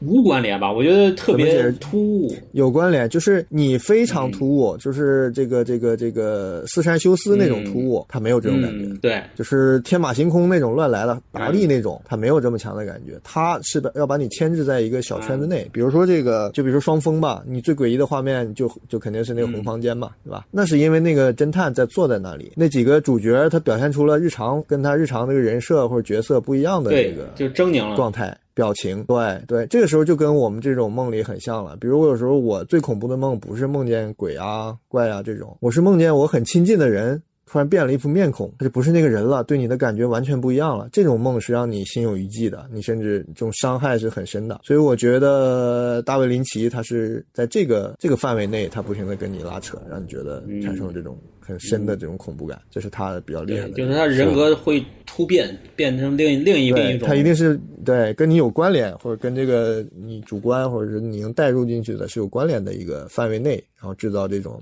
陌生感，所以这是他厉害的地方。所以他也不需要太华丽的视觉啊，太丰富的元素啊，他就是那几个人啊，换个表演状态，换几句台词，换个换个打光，甚至那个就像国产零零七一样嘛，对吧？你马桶盖从上打光，从下打光，那个将军就是两个人了。所以就我觉得林奇就是这方面比较厉害。反而是他的画，我我也查过他的画集，我没觉得有多有感。我觉得光看他的画就缺乏我说的这种东西嘛。嗯，那他可能就掉到跟谁这个这种画这种比较异色的这种绘画的这种另类画家一个起跑线了。那我觉得他没啥竞争。他就是个是他电影玩票的，那画画是玩票的。对对，这个就是说完这个。大卫林奇啊，就是第一说的是《穆赫兰道》，我补充一个不是他的片子，叫《生死停留》，呃，零五年的那个英文叫《Stay》。这个片子呢，我就是说跟大卫林奇有点关联，有什么关联呢？它里边的女主角就是《穆赫兰道》里那个金发的那个女主角瓦茨，糯米瓦茨，嗯，而且正正是颜值巅峰的时候，那里边还挺好看。男主角呢是两个，都是呃帅哥，一个是那个高司令，就是。拉拉烂的的那个男主角，高司令在里边太娘了，我操！太那个还有一个是那个谁呀？就是那个拆火车那个家伙叫什么？呃，伊万麦克格雷格，麦克格雷，这这两个男的演的，就是整个片子你看下来就跟那个《穆罕兰道》很像，特别的看不懂。哦，就是这个人呐，要么这个女的就是露这个衣服小，要么这个男的这裤腿短，然后要么就是说着说话突然开始下冰雹，然后要么就是一他回家跟他女友这个拥抱这个情节拍好几遍，好几个机位，然后不断的就拍这进门的这一个情节，就整个这个观影过程啊，就特别的懵逼啊，你也不知道他这什么意思。然后就讲什么呢？讲一个他是心理医生，然后他接到一个病人，他的助手就是那个那那个女的，就是呃穆赫兰道那女的，然后就。呃，怎么来去治疗这个病人？反正就是你以为是这个故事，但到最后你才发现根本就不是这么一个故事。是什么个故事呢？最后是这个高司令呢？高司令在这个电影里就是演那个病人，然后这个伊万呢是这个医生，然后那女的是他的那个助手啊女朋友。然后这个最后才知道这个真相是什么呢？就是。所有前面这一切是这个高司令车祸临死前的一个弥留状态的一些大脑的一些闪现，一瞬间，这个很多他的记忆和他这个撞车了以后躺在那儿快死的时候看到的人产生了一种化学反应，就叠在叠加在一块儿了。然后叠加以后形成了新的一个呃世界观情景，整个这个电影演的所有这一切就是他临死前的那些脑子里的那些乱七八糟的一些闪回，有自己的亲人的记忆，有自己的经历，有自己的妈妈，有爸爸，还有自己女朋友，然后又有他看到了这个救他的医生，这个医生是那个伊万，然后又看到了那个护士，然后就看到了什么都是。叠加在他的记忆里边了，都给编排进啊，就这两个叠加在一块儿，就形成了这个电影的前边的百分之九十的这个。内容这哪年的电影啊？零五年啊啊，这不是有跟那个困在时间里的父亲就几乎一样吗？啊，对，有点像那个也是，那个是记忆的，对，也是断片了，错乱嘛。那不最后不是对，但是这个反转了吗？为什么要说这个呢？就是这个整个的前面你看的懵逼啊，就是又感觉就像在做梦一样，就他拍的很梦幻，嗯嗯但手法又跟大卫林奇又不一样，他是有点呃场景啊、灯光啊，我觉得。呃，还有一些桥段就是空空的，也没有人啊，觉得这个还不错，但是口碑不好，票房也很惨，评分也不高啊，就口碑不好。但是我觉得这个故事还是挺好的，从呃梦境的体验来说，我觉得还是值得一看的。嗯，生死停留，OK。那么还有一个就是说这个另外一个造梦的一个奇才米歇尔·冈追，嗯，这个人也是天分极高的人啊，他拍过的 MV 和他的电影啊，暖暖内含光啊，科学睡。面都跟呃梦境有关，梦梦境和这个电影再现对电影再现梦的再现记忆的那种手法呃，很有才，嗯，很有想法，这个对值得看一看，而且都比较温馨快乐的。他有点有点那种就是古灵精怪那种对，他不是特搞得特特别哲学那种，他就是形式特好。对，而且他都特别 low fi 那种的，就是 low low tech，就是都是那那种一看他就是用了很多那种非常他的模型都是纸做的那种。呃整模型，对，你能看出来，他就留个那个什么给你，对。其实刚刚你说这种林奇的这种梦境感啊，呃，我突然想到，让我觉得能相比的就是那个猫汤，对就是猫汤那种感受。嗯我觉得他们是一个一个水平的。嗯，对，汤浅的有一些还是不错的，嗯，有点有点梦的体验，早期的，包括那个海马，对，海马也是、本身这个名字就跟大脑有关系，记对记忆体，对。对，还有一个动画就是叫那个《暗夜恐惧》，都看过了，名字黑白的四个动画短片，哦，看过看过看过看过，是不是 DVD 时候的？呃，零七年的，哦，印象不是很深了看过看过看过。DVD 对时，候。那个里边有、也有我也有过梦啊，我看过，我有 DVD，我以前有 DVD。它也挺好看的，有点像噩梦。对，就是四个。就是比较黑色嘛，这个有点讨巧。你弄得黑乎乎的，它肯定像噩梦。呃，其其中最能有共鸣的是那个鳄鱼的那个，你记得吧？有个怪兽嗯在一个村子里闹灾，然后吃人，最后把他给把他给打死了。一个长得很壮的一个猎人把他给打死，掉在一个教堂的这个中庭里面，就是第二个故事。我觉得那个是最、呃最接近梦境的，还挺挺黑暗的。对，嗯，哎，说到动画、那这漫画的那个《长梦》伊藤润二《长梦》也是跟梦有关的。嗯这个我们也对提过很，对，很经典这个很不错对。还有什么补充的吗？电影里边？补充，我看你写了哦，对对对对对，把这个大师给忘了。费里尼，我觉得对他就是，我觉得他比就是在成功的里边或者在厉害的人里讲，比如跟大卫林奇比啊，我觉得费里尼比较厉害，比较更更高手一点，就是他不讲噩梦。对对吧？因为你依靠噩梦是很容易，像你刚才说这个，就这个比较黑色的这个恐怖片，它就是模拟个噩梦的氛围，嗯好弄。这其实挺容易的。嗯，对，好弄好弄，因为噩梦大家感受差不多嘛。对，费尼就是这种，哎呀，怀乡怀乡梦啊，嗯春梦啊，或者这种焦虑梦，他最出名的就是因为他的焦虑梦，就是那个嗯八部半、里边那种很载入影史的，就是那段焦虑梦。对，他就比这个呃黑黑泽明嘛，他们是同一个级别的，职称差不多的，对吧？世界大导之一，那就比他要高明的多，对对吧？他讲的是焦虑嘛。但是他他是年轻时候讲的嘛，黑泽明是这个成名成家以后讲，大家心态不一样老了以后。但是我觉得他那个就是他诸如此类的吧，那个这个梦在费里尼那儿是一个表现的母题。所以他肯定比黑泽明要熟练和这个提炼的厉害。对，所以我就说这个作为这个回忆，因为呃，这叫什么呀？这个费里尼拍的《罗马》也好，或者那个我记得想当年，其实这都跟这个回忆跟乡愁有关的。嗯，它也不是严格的梦，但是它这个梦幻感就拍的非常的温暖，很温暖。甜蜜的生活，呃，对对，甜蜜生活还年轻一点嘛，那时候还有点这个讽刺啊，或者社会。反正它都是有点那种很夸张的，有点狂欢的那种，就意大利那种嗯。那种啊，放，对对。就是，你说这个集大。成的是，嗯对。集大成的肯定就是八部半嘛，对。对，这肯定是我最喜欢的他的电影，就是它里边除了那个经典的开场，后面他跟他父母的那些互动，嗯。包括他这些白日梦那种切换、那种感觉，真的就是他是把电影的视觉或者镜头语言跟这个呃梦境感是融合在一起了。我觉得他是发明了很多东西，这个我不知道别的后面的作者是不是在学习他，嗯但我觉得从他那儿是就看到了他真的是在思考这些东西。哎，并且把那些感受就用电影这个本身传达出来了，这也是他为电影就是树立树立价值的一个过程嘛。嗯就是那时候的作者啊，这些人他们是叫发明电影的人，嗯就，他们是把这个语语法，我先写篇范文这种感觉。对，他们是开创者，对，你们就挑着练吧，你对吧？你挑这块儿，你去写一个，对吧？你这个博士研究这个方向，那个博士研究那个方向，但我是你们的导师，就这种感觉。他们是建立山头的人。哎，是，所以说说到电影呢，就真的正式的看，我觉得得从费里尼开始，才能知道他的巅峰在哪里。对吧？费里尼都下了，这个补一下这个大师。嗯那那个你你那个路边野餐你你不提啊？不说，哎，也对挺梦境，对吧？哎，路边野餐整个 那长镜头不就是梦吗？对，嗯嗯，那个当时我我是觉得它是一个一个反差吧，就那个镜头本身并不是多完美嘛，但是它有点像一个装置，就是像一个影像装置或者一个电影装置，就是它现在你要说再真的用镜头组合构造个氛围，它也做不出来，它也做不出更不一样的了，但它就是很笨的用一个长镜头嘛，就最难最现实的，就是一点缺点或者是什么都会暴露出来的一个动作，但他完成的是一个最虚幻的一个梦境。一个跨越时间跟空间。对那段儿，对，那你觉得他怎么就梦境了呢？他梦境的点在哪儿呢？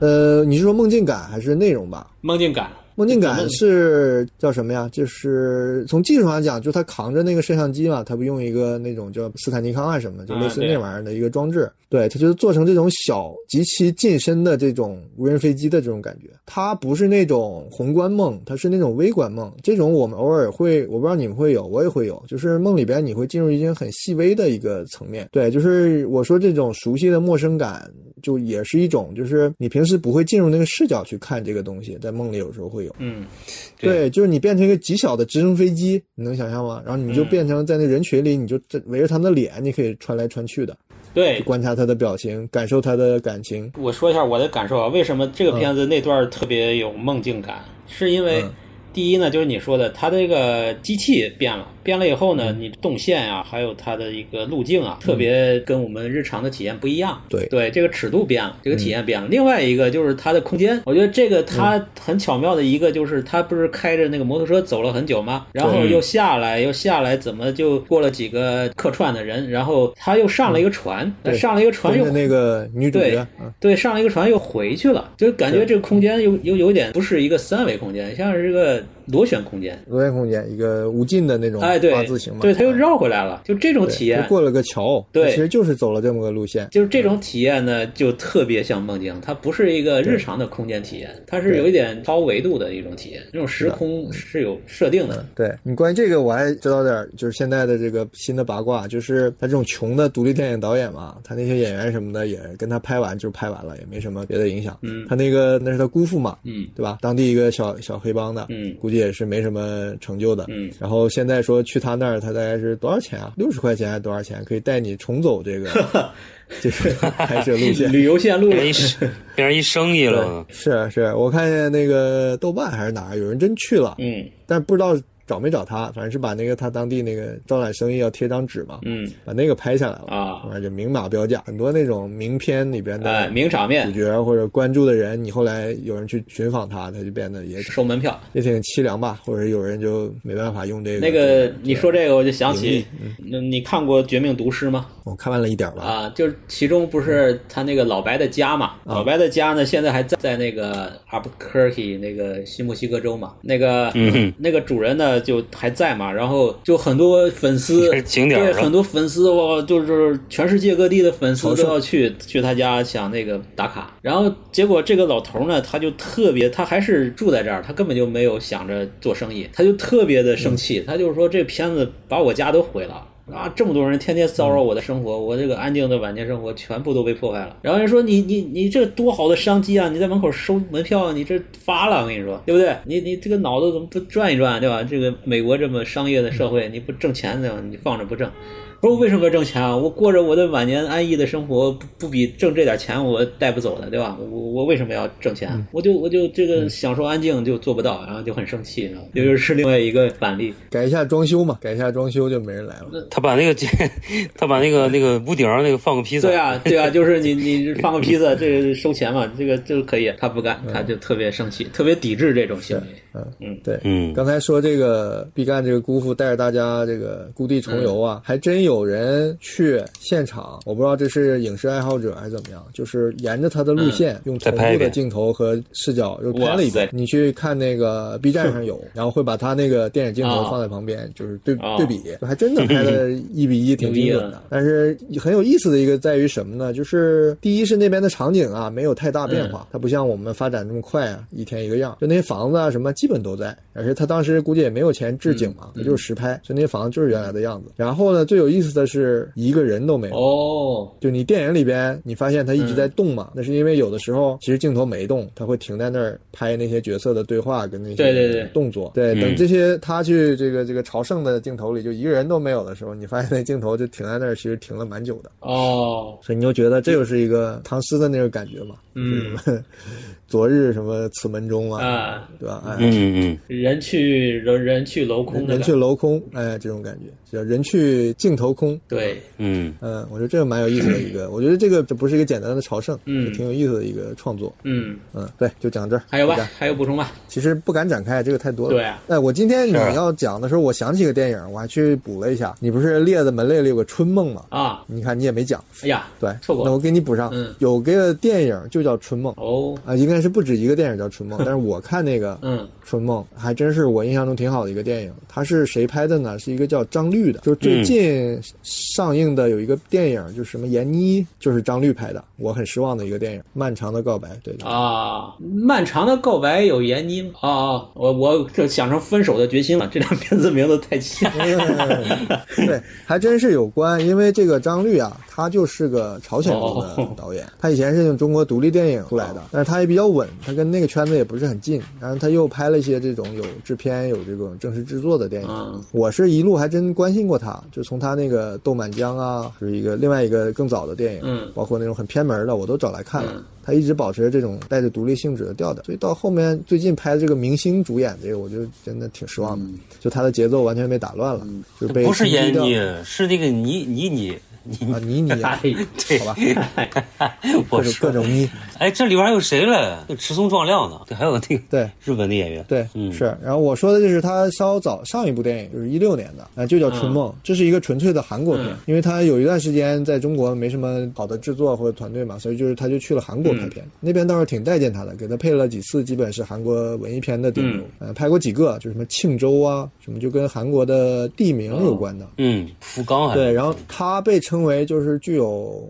儒文化精神的这个作者，因为他活动的圈子就是传统的这个儒家文化圈嘛。对、哦对，是这样，可以啊。他好像在日韩的关系都挺深厚的感觉。对，他在韩国跟日本反而比在中国做得好。嗯嗯，是这么个作者，所以可以顺着梦可以关注一下这部电影。他当然这个电影他并没有描述梦，他只是把它命名为春梦，他只是讲这种存在感的虚无。呃，在里边这个人和人之间就有这种很微妙的情绪的反复嘛，就不叫三角关系了，怎么说啊？四角关系。他是这个人是很淡的，你想儒家嘛，就讲中庸，就是什么情绪都不是很强烈，这才叫儒家的。所以他各种情绪啊、镜头处理都是很温和、很平静的。哎，所以说他这个梦境感就是很淡的，中间点了一下，但很快他又否定了这个东西。但这本身这个电影是很成立的，完成度也挺好，那里边也是很很好的演员。那里边有个男主角，因为有三个男主角嘛，其中有一个小混混，演他那个就是韩国第一混混导演，叫梁义准啊，以前拍过一个叫《无头苍蝇》，那是很很生猛的一个片。他有点像什么呢？这几个角色的设定有点像《大象席地而坐》。啊，哦就几个各各个领域、各个年龄的比较郁闷的人凑在一起，他比大象席地而坐就拓展了这个人和人之间的这个具体的关系。大象里边那些人没啥具体的联系，就是几个郁闷的人凑在一起而已嘛。嗯啊，他们凑在一起又互相有些安慰，有些这样的。然后里边当然有这些东北亚的这种家国关系在里边，这也是他一直在表达的。但是他不是放在面上，他只是在一些身份设定啊、一些困境上，他会体现他们这个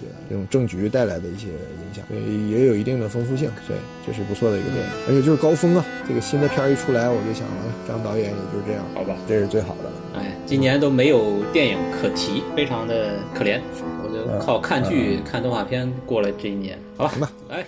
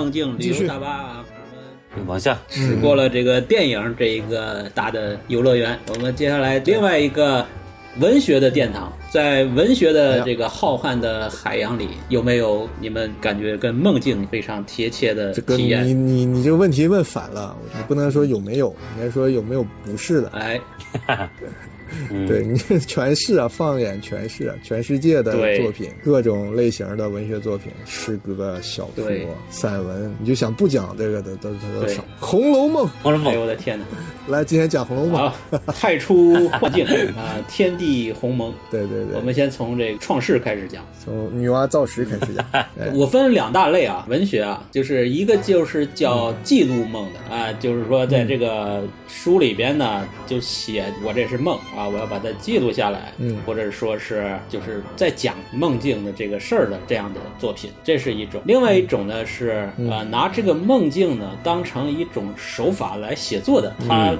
是一个设定，叫设定梦，嗯，它不是说在描述梦境里边的事情，是拿这个梦呢，是当成一种文学的一种工具来去做一个嗯特别牛逼的创作啊，这样的一个设定。这个我大概是分了这两类，当然这个也不够确切啊，我简单的分类一下。嗯那么记录梦的第一本书嘛，就是《梦的解析》，对吧？啊，那这样记录梦的啊，就是啊研究梦的研究梦的。你对说的是研究梦的啊，我以为是周啊，公周公解梦梦也算，就是记录梦嘛，对吧？就针对梦这件事儿，我来讲这件事儿。啊，这种文学作品，嗯这个嘛，其实我不想聊，因为就我没有代入感了，我只能说看他描述那个梦是怎样的，怎样的，对吧？然后他解读出什么什么什么，对吧？你可以信，信则有，不信则无。你说这是科科学记录嘛记录吧？比如说这种笔记小说里的各种梦，记住谁谁谁哪个历史人物，或者谁谁谁哪个士对，就刚才说的那个《南柯一梦算呀，这这这算？南柯一梦》呃，那那那这个算小说呃那就算创作了算设定对对对算创作了啊对，这是另一就种了是我们不聊这个记录梦这一块儿，我们聊设定梦这一块儿。就是你看这个东西啊，嗯。甚至他都没提梦这件事儿，但是你脑子里有一个很强的一个梦幻体验啊，就跟我们刚才电影的那个嗯。这个标准是一样的，觉得就是你看了以后哦就是云里雾里，觉得特别的梦幻，哎，这种的作品啊，可以嗯。可以提几个。对，嗯，好，明白明白。好。那，么我们先说一个啊，就是我前些年哪一年，反正几年前看了一本奇书，这个书呢名字叫《哈扎尔词典》，这个真的是一一本奇书中的奇书，哦，我有嗯看了，好看看了，，绝对看了好几页呢。看了好几行了。没有，我看了不少，我看了不少啊，挺好。这个它也是种词典，词典型对。它有点像那个什么马桥词典那种，哎用词典来去。但我觉得这是最好看的一个词典，我都看完了，基本看完了。你看的是哪个版本？是这个八九十年代那个一版，还呃是新的新的那个就是洋本吧，就不是阴本阳本，它有两两个版本嘛。找到差别没？呃，就是那那已经不重要了，阴阳本的其实不重要。它这个为什么阴阳本呢？说是一个公主跟她的那个男朋友一块儿写的，就是一个是阴本，一个是阳嗯本，然后就散落了。它讲的是什么呢？就是讲哈扎尔这个民族，有有历史上有这个民族，嗯真有这个民族。嗯，这个民族呢，他们征服了一块地方以后啊，他要建立一个信仰，建立一个信仰。那么，那这个时候呢，就有三个宗教团体就非常开心了。是来解梦吧？是那个国啊，王做对了个梦。他们三个宗教，伊斯兰教、呃基督教和犹太教，呃，就是来去啊帮这个国王解梦，然后呢。哎，PK 就是宣扬自己的道法，宣扬自己的这个宗教的这个道义。然后他这本书呢，就是用三个宗教的视角来角度。嗯讲同一件事儿，这个叫什么哈扎尔大讨论，哎，就是啊、一个一个这样的一个事件。嗯。那么这个书说到这儿都跟梦没有关系，对吧？但是其实它里面讲了很多的梦，一个是国王的梦，然后还有很多人的梦，而且他经常会提到一个职业，这个职业叫做这个捕梦者，就是收集梦的人。嗯啊，就他这个故事里边，他讲了一个什么事儿呢？说这个宇宙啊，这个世界啊，就他们的这个世界观啊，呃，是由一个一个完整的东西给这个呈现的。那么这个完整东西呢，后来给碎掉了，碎成了什么呢？这个宇宙碎成了每个人的梦，就是把所有人的梦，你如果给它收集起来，拼在一起，就像一个马赛克一样，你拼成一个完整的一个宇宙，一个一个完整的一个天地。哎，它是这么一个设定。然后呢，它是用了它的这个形式是用了三个宗教的视角来讲同一个事情，就写的就特别的如梦如痴的那种那种体验。因为读完这个好多年了啊，就记忆中也不是很记得东西不是多，但是至今能记住他的一个呃关于梦境，这个是一本奇书。啊，跟梦境有关的一对，就他们要把这些梦拼起来，才能拼回这个原来的这个世界。嗯，这个是就是它的形式跟它的这个这叫什么设定是很统一的嘛。其实这种所谓这种词典式的书，它给人就是碎片感嘛，就是人为的制造了一些很断裂的这种信息碎片，你就自己去拼好了。就是每个人看的顺序啊，或者他前后他几遍看的顺序不一样，他就会产生不一样的印象和这个对新的感受。这其实就是我们说的挺高。高级的一个把这个梦境感化用成这个创作的形式了，惊叹于他创作的一种方式。对，还有就是因为我们这个宗教学或历史学的知识或者积累肯定不一定够，但我觉得如果有这种强大的背景以后，你再看他建立在几大宗教上的一些论述啊、一些典故的这个这种写作叫什么我忘了，它就是一种就是一本正经的胡说八道的写作。对对对，我不知道他们这个学派具体叫啥，就是异想图志啊什么，他也很倾向于这种创作嘛，就是一本正经的胡。胡说八道，所以就是我说的，你如果真的有这种比较结实的这种宗教跟政治历史的知识背景以后，你再看他的那些改写、那些挪用，我相信会有更多的这个会心一笑。啊，这种他们这种读者体会到的梦境感，我觉得就可能又回到我我们分析这个大卫林奇的这种梦境感了，就它是一种带有熟悉或者是预设的一种陌生感。哎呀，他怎么在这种转角抄了一个就说法给你？你你比如说你很懂犹太教，但他又提到什么哪年哪哪。年有个什么什么经典，说了个什么玩意儿，或者一个新发现的文献，说了什么东西？你说有这东西吗？听你讲好像有，但我就不太相信，居然可以似是而非的这种感觉。这时候你就会觉得很奇妙，这就是他这种写作的魅力。所以想这么写的人呢，反正我也试过，我觉得这真的是需要功力的。就是你说真话容易，说假话是很难的，你不知道听你假话的人有多厉害。所以这种虚构是很考验功力跟学养一个写法，都清楚了才行。对他的文学魅力和。他的世界观和他的这种手法，就是这种设定，我觉得都是非常的巅峰的一种存在。嗯嗯。就像一个就是梦境里的有一种棱镜，你知道吧？就是那种万花筒。对，哎，他把这三个宗教给你用一个像万花筒一样的一个装置，然后打散了，然后你再看里边的那些碎片，哎呀，就是千变万化，就这种感觉。嗯，那就我就看完一体验，就是这种感觉，就特别的美妙。嗯，这个作者呢是一个塞尔维亚人。对，嗯，然后他没得过诺贝尔。好像他就去世了。是啊，但当时就是说，他其实讲这个哈扎尔这个民族呢，其实是有点影射他自己的那个斯拉夫民族。斯拉夫民族那个就从南斯拉夫嘛，后来就解体了。对，其实有点像他的小说的这个预言，就最后就呃分崩离析了，就像梦境就碎了以后，是，然后整个世界就崩塌了。对，嗯，啊，有点这个背景，这是一个。你说到碎片呢，我想说另外一个就是我熟悉的书啊，就是《看不见的城市》，这个应该学建筑的都看过。对，卡尔维诺，嗯，哎，卡尔维诺也是一个奇才，对吧？对，可以以后多聊聊他。嗯，然后卡尔维诺他这个《看不见的城市》呢，他的这个风格也很特殊。嗯，他是像扑克牌一样的，五十五个城市，对，每个城市。单独描述描绘一段，然后他归了几个类，对，什么城市与欲望啊什么的，对他归了几个类，然后就单独描一个描绘一个城市，讲的也很浪漫的城市，对，但是它更数学化一点。你不是说它像扑克牌嘛？但是对你说的是对的。我我有一次我我读那本是哪译文出的那个硬壳本的时候，它那个目录吧。它是正常的书，就横着写。就比如说这个，我忘了标题啊。比如第一个标题是《梦境与城市》，那就是一二三四五，可能就是五五五段嘛。第二段，比如说这个，比如城市与欲望，这是第二第二个主题嘛，它可能也一二三四五。但它首先它不是说第一章一二三四五讲完再讲第二章一二三四五，对，它是第一章一，然后就进入这个，比如说第二章一。呃，后来我就闲得蛋疼，我就把它的目录手抄下来啊，我给它串了一个行，就是所有的往后退一位，就第一章一下面是空的。的，然后第二张一再往右退一位，你就发现它就是一个菱形，它目录变成了一个菱形。哦，然后你再竖着切，就第一次切下一刀，第二次切下两刀，第三次切下三刀，一直切到几张我忘了，比如切下五刀，就五刀下来五个，然后再后来再返回来，再变成再往下切，又变成四个，再变成三个，再变成两个，变成一个，这是它的结构，是很数学化的，并不是这种随机的或者这种这种很很梦境感的，它其实很数学化的一个结构。嗯嗯，这是这本书。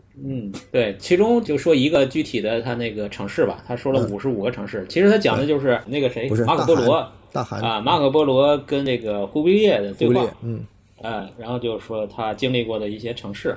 对。那，么其中有一个就是叫《城市与欲望》里的几啊，我忘了。然后他说了一个什么呢？就说呃，在世界各地有很多的男男人，在一个晚上啊，都做了同样一个梦，哎，就梦到在一个月光下有一个城市，然后有一个长发的一个裸女，非常梦中情人的那种那种美女，哎，就是在勾引他，然后向他招手，然后这这些男人呢，就本能的就驱使，就潜意识的就去追这个女的，哎，他们就就一直都梦到这样的一个梦，然后呢，就他反复还反复做这个梦，就老梦到这个女的在一个地方向他们召唤，啊，就醒来以后就很怅然若失。然后最后呢，这这些男的呢，就就就去开始去寻找这个地方，啊，就找到这个梦中的这个城市了。这个城市就就叫城市与欲望。我还以为这个城市你要告诉我们是哪儿呢，对 下次下次直奔这个城市，对，咱们这次大巴就开到这个城市啊，终点站是吧？欲望之城。哦。对，开到这个欲望之城。对你说到大家共同做一个梦啊，哎这当然是他的也算另一个案例吧，就是反呃有点关联，但是维度不一样的，就是那个那个那个《百年孤独》。《百年孤独》讲到那个村子的时候，他们不是有一阵子大家都陷入这个昏睡嘛，对，就陷入梦境嘛，对吧？那是这个这个马尔克斯构构思出来的一个用梦境影射这个感受跟这个国家的或者民族状态的一个场景嘛。是我不知道你们记着不？是，他说到了那段，大家都陷入一个嗜睡，然后每个人的梦是互相可见的。对对对对，嗯就全村的人都能看见别人做的梦，而且那个梦就像会发生在那个村子里，就会停留在那儿，对然后会再重新做梦，然后重新出现，然后就就是我感觉就是他就用文字构筑了一个四这怎么叫四维空间。对，就是也很美妙，也是对，就是一个个像玻璃体一样的，说里边不停的折射叠在一起啊，什么的，就是整个这个在整个时间上的所有的这个村子的过去和现在就全糊在一起了。对叠加态。对对，然后大家呢又互相是可见的，但同时这又都是大家各自的梦，它又不是一个实实际的存在。对就，让人浮想联翩。哎，这也是挺空前绝后的一次关于梦的一次名场面，名场面啊。名场面，哎，嗯，那么你说到这个呢，就是说共梦这件事儿，其实，呃，不得不说，说到梦，你肯定要说这两个人嘛，一个是弗洛伊德，对吧？一个是荣格。嗯，弗洛伊德呢，就是说都是性啊，就是个体对，还是个体所有都是性，就是你梦到是一切都是跟你这个性压抑有关系。性能解释。哎，这个是弗洛伊德。然后 这个荣格呢，我还去查了一下，荣格他在这个弗洛伊德的基础上呢，又进一步了，他比较厉害，这个以至于现在很多人都还很崇拜他。就是说，他讲的就是荣格也过时了，这个心理学派也是互相啊，那那肯定的，对吧？就是他他这个提出了一个，就是有一个在个人的潜意识下面有一个集体无意识，集体无啊、意识，集体无意识这个东西就很牛逼了，就是说是一种你出厂设定，就是所有的人都有一个嗯。共通的一个底层架构，对吧？对。然后你说到这个，就我说的那个，呃，男人都梦到一个女人在一个城市。对吧？这就有点有点像那种集体无意识。哎，你说的这个村子，大家都都一起串到别人的梦里去了。这个当然说的是更更这个诗性化了一点。那么在他的理论里边，就是是有一个出场设定的。这个出场设定呢，就是 让我想到另外一个，就是胎儿的梦。就是脑髓地狱里边的一个设定，就是他说这个胎儿有没有做梦的现象？他说是有的，有对这个研研究已经证明了，，就说是有的嘛。哎，然后呢，对，那他的梦梦的不是婴儿，胎儿就是还没出来的，太我知道，就是在肚子里的时候嘛，是会的。他，会做梦，你就觉得很牛逼了，嗯。对吧？哎，那那他梦到什么内容呢？那就应该是这个出场设定的时候的那些设定了。那在这个《脑髓地狱》这本书里边，他说的这个设定是什么呢？那就是原始祖先的那些恐怖的记忆，就是被野兽追杀，克苏鲁了，哎，被野兽追杀，被这个吞食啊，被这个反正就各种各种死，就是所有的死法的记忆，就是胎儿的梦，泰尔就天天就做噩梦，就怎么死啊，就是死了无数次，然后就出生了，就是这样。呵，嗯对对，这个之前咱们不是忘了聊啥的时候不讲过，我查过那个什么胎经嘛，佛说嗯入胎经嘛，不啊提过这个事儿嘛。对，就是高僧大德是这个出生的时候入胎，他不会做梦，他脑子里啥？那就是那种胎儿的梦就是，普通人，普通人就是提前预设的，就是这个，就塞进光盘之前已经写入了，他肯定估计整天已经在勾心斗角，已经在做梦。对，这个我觉得跟就是荣格还说了一个什么事儿啊，就是第一人格、第第二人格，就是有有这么一个设定。他说第一人格呢是你的这个正常的成长出来的人格，对吧？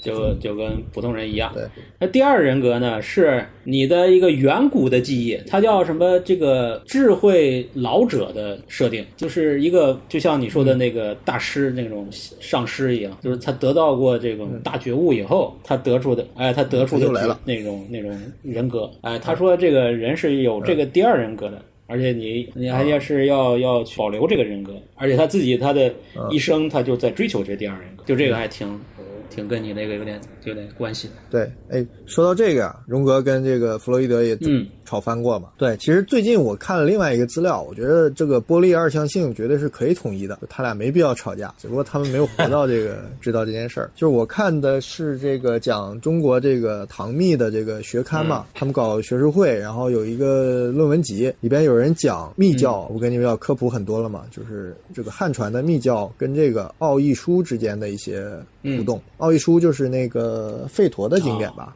就是就是印度的那个印度教的经典，他就讲来讲去啊，其实你说，首先说这个这个弗洛伊德不是整天这个性性是原动力嘛？嗯对，其实印度教里很多这个古就是上古的教派，它就是强调性力的，就是它很多的仪式也好，或者它真正的修持的方法，包括瑜伽的原型，它都是建立在这个呃性活动的一个模拟或者一个放大上啊、这是一个就是什么搅动如海，那哪是搅如海啊？你都你仔细看它是在什么动作？它其实包括传到西藏也有这种所谓的这种什么什么智慧女啊、瑜伽女啊、双修啊、什么圣乐金刚啊那个佛像那种，都是这个东西。然后这个荣格他他开心在哪儿呢？他就是有他做医生的时候，他发现大家有一个曼陀罗的概念，嗯对吧？他请很多这个人画一些无意识的图像的时候，他发现他们都指向这个曼陀罗。曼陀罗不就是我也经常给你们看的，就是东密那个两界曼陀罗，这个大莲花，对吧？然后那个这个这个西藏也有更多的这种图案。其实那个大莲花，你看它是一个佛教的符号，但你仔细看，就是他们也承认，其实很多也是这种性力的隐喻或者转哦转移嘛。有些精子啊、图像啊，包括那些金刚杵啊什么的，对其实一个概念。其实你你这个曼陀罗，你可以理解为荣格的图像的标的嘛，它的核心嗯其实就是性力，就是他反叛了这么久。他的这个学术父亲弗洛伊德还居住在他的学术中心，只不过弗洛伊德讲的太肉体化的这种性对性力了，就没有说服他。其实荣弗洛伊德有机会再往深钻的话，钻到这种宗教层面的性、嗯性力，那其实他们就达成一致了。合一了，就没有这个争议了。对，就成立了。对，荣格反正就是对那个密宗啊，呃，还有那个道教啊，对进化的秘密，他有个表妹就是一个灵媒，然后他很多的梦，嗯他记录的梦都是他跟他表妹的内容，就特别喜欢就是哦搞这种神秘学的东西。他妈也呃是他他妈没有，他是跟他我怎么记得他妈比较疏远，他几哦岁就离开他妈妈了，所以他一直对女性是哦持一个就是不信任的态度。然后对，然后哦他这样的呃，他的博士论文就是论这个神秘主义的这个生理和心理的什么这个医医医学的这个表征，大概是这么一个内容。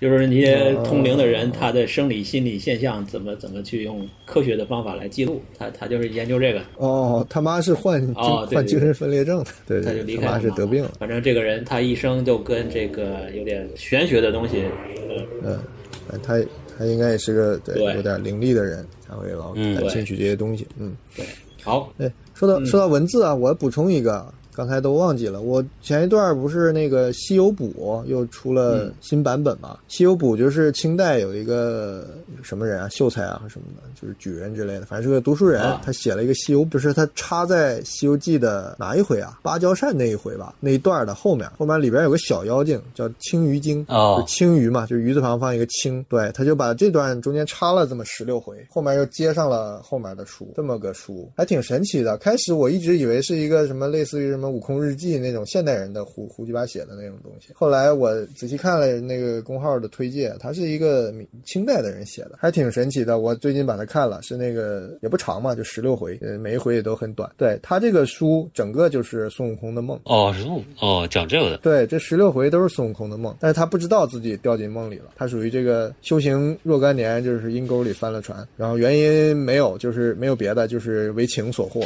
就什么情呢？就那个情鱼精嘛，青鱼精嘛，就是那个情的意思。它中间有一个大的这个判语，挺棒的，就是各种排比，就是全跟这个青鱼有关。啊，这是一个这个小说里，章回小说里都要有的嘛，最后的判词。对，但整个这故事就很有意思，就是孙悟空就。就他这个是有梦境感的，因为他高明在于他这个不是那种呃像南柯一梦啊什么这种，你不会有那种沉浸式的东西。但他这个用刚才我们临时总结出的理论来讲，他有这种陌生感，因为对孙悟空来说，他最熟悉的就是他这个师兄弟加师傅这几个人嘛。对他这个梦里边这些人的角色全变了，就他这个梦是他突然间就就他不知道自己在做梦啊，他就发现找不到唐僧了嘛，他就到处去找，然后找着找着发现唐僧变成了另外一个角色，他在那个梦里有自己的生活了，变成什么将军啊还是什么东西，娶娶别人公主啊什么的，反正就是不认识他了。然后他又上天入地，又穿越，就有点寻秦记了。他真的寻秦，他去寻秦始皇，对，到处找秦始皇。这里边的这个这个这个 关键任务就是找秦始皇，哎，是因为他找秦始皇可以达到拿到一个法宝，啊，这个法宝可以这个去西天更方便，没那么累。对，这个整个这个明明线是这个，但是他找的途中他会遇到变异的唐僧啊什么的，变异唐僧，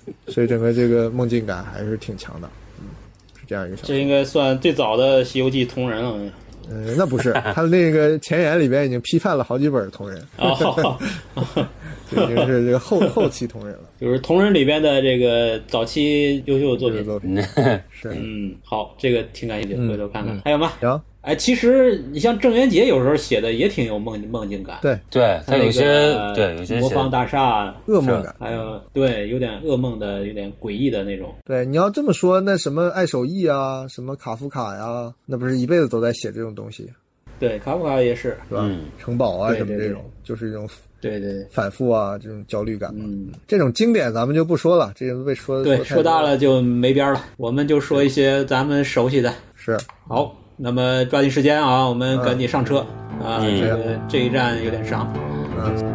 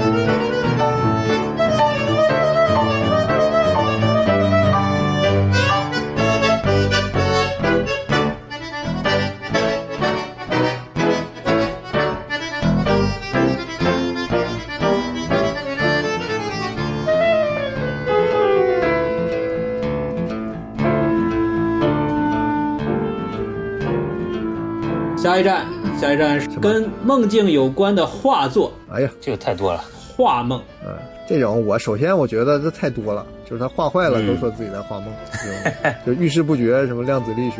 哎，但是我总结了下来，我找到这些人啊，我找到这个像夏加尔啊、达利啊，嗯，呃，超现实啊、玛格丽特，对吧？对，还有芒克呀这些，嗯，都是算是现代的。对，你古代的有在画梦的人吗？古代画梦的人是吧？哎，就比这个时期早一点的古典的里边，你这么一说，还真是没法一下想出来画梦境。那古代的山水画都算梦境啊？山水画那个叫这个意境，对吧？这个咱们就可以说吧，可以算有梦梦的体验。我就能想到一个真的跟梦有关的一个古画，就是三生石的那个故事，那是有一张画的，但那也不是梦境，那是梦的结果，就已经转世几次以后的一个场面，也不算表现梦境。嗯，对吧？这个好像都是到现代才出现的，开始有梦境的描绘的那种。古代有肯定有嘛？你想那些，你就南柯梦嘛，那个插图就是在画梦嘛。你要说《西厢记》什么什么四梦是吧？那不全是梦吗？嗯，连川是梦。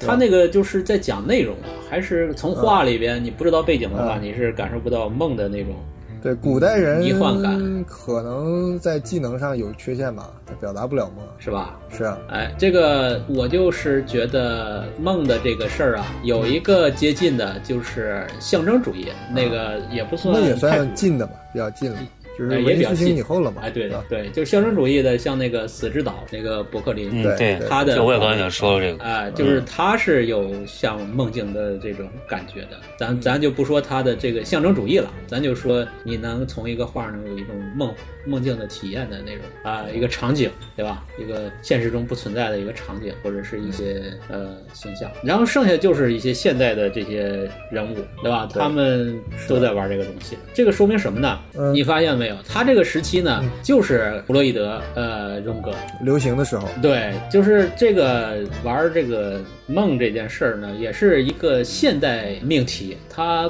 古典里不是这么玩儿，或者不玩儿这个东西，好像是这样一个特点。也就到了现代主义之后，就是现代的医学和现代心理学和一个哲学。然后这个艺术也同步的就开始描绘这个题材了。对你这说，我我提一个，你你这好像没写的那个。那个卢梭，他其实画也挺梦境的，啊画丛林啊那种，对他也很对对对梦境。对，嗯就是都是偏近现代的这个时期，西方的话，呃，也是跟他这个心理学的发展和探讨梦的这个科学同步的。这也可能是摄影出来之后就把这个往这儿逼了，就就就再咱嗯，对，你说是摄影的这个写实的这个退化啊，对吧？这是一个解释。我觉得是什么呢？就是呃这个我们说到就是现代性，其实现代性一个很重要的一个就是表象是理性，对吧？从文艺复兴、启蒙运动，我们要谈理性，我们造房子都要开始画设计图了，这个是一个很重要的一个。一个一个表象，那么它的一个内里面呢，就是理性之下呢，其实呃，到现代性就是就分化出了所谓的潜意识的这这个存在，就是开始有一种 cycle 的这种呃，就是现代性永远你不能背离有 cycle 的这个层面的存在，对吧？你看我们这个希区柯克的电影，它就就是那种悬疑也好，这种类型片儿，它其实都有一个心理的题材。哎，这个题材呢，反而证明了它这个电影是具有现代性的，是这么一个存在。就是呃，我们说现在现代主义也好，或者说理性主义也好，其实它必须得包含这个心理的一种非理性的一种特别明显的一种意象，来把它表达出来。哎，这个就是就是会你会看到好多人在做这件事情，对吧？达利、玛格丽特，玛格丽特特别的呃，大卫林奇，就是他会突然出现一个你意想不到的一个存在，比方说一个一个一个人脸突然一只鸟在他脸前面，对吧？一个乌鸦或者一个大苹果，就是就特别的咣的一下，就是这是他的那个特点。还有那个画那个城市的那个叫什么呀？格列科。呃，七里科对吧？七里科是画那个场景，七里科是吧这个街巷，那都是对吧？对梦境的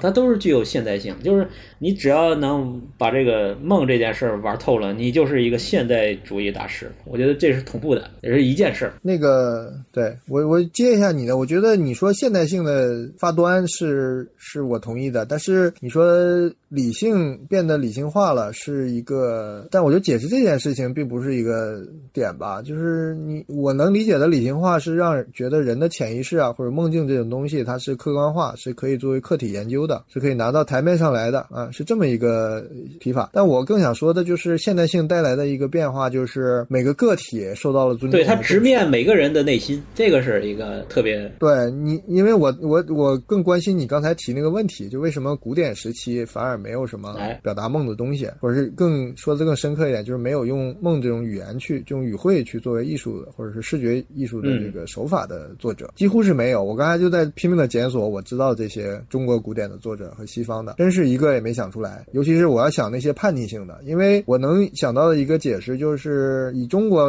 为为主来讲，就是儒家文化这几千年，它是不强，一个是不强调个体的感受的，对吧？它强调的是公理，强调的是中。另外一个就是呃，基于这个，它也不不认可大家就是不能一起看见嗯共同认可的东西。比如你说你的梦，或者我梦里是这样的，他是没法说服别人的，大家也会不不不不太不太在乎这种说法。大家在乎的是我们都共同能感受、能看见的东西。嗯，嗯，但这个还是让我理解不了，就是古代的作文学作品里倒是很多但是你要把它画出来，好像没有对吧？什么特别梦游天母、什么吟留别啊，这种也是挺主流的作品。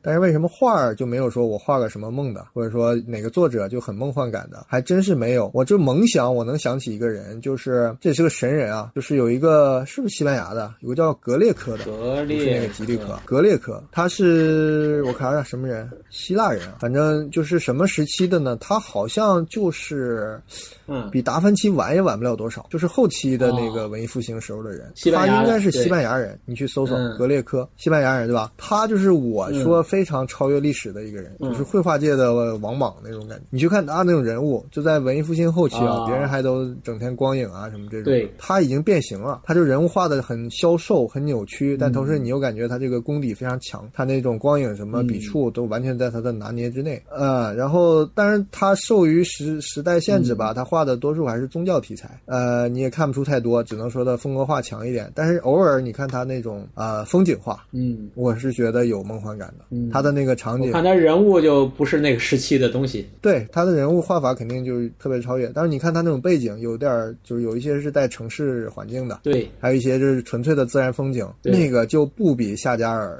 弱了。对你就觉得，只不过他没有在碎片 化了，但是他已经是那种笔触和那种扁平的空间感已经出来了。我觉得这是我一下能想起来的古代古典的这样的人，但是毫无疑问，他就是一个异类。嗯。另外一个就是从题材上，就是那谁呀、画那种地狱啊，啊那个。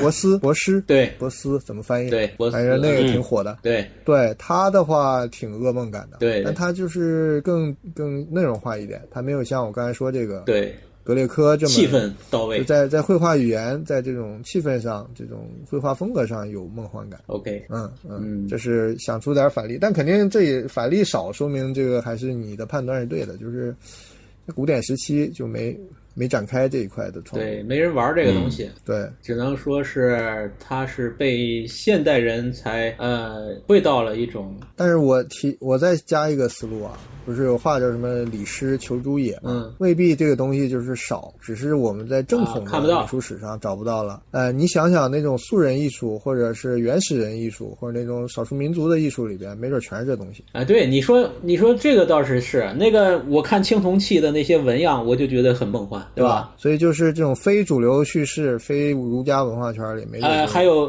对吧？刚才我们提到的那个佛教的曼陀罗，那玩意儿，这那难道不是梦吗？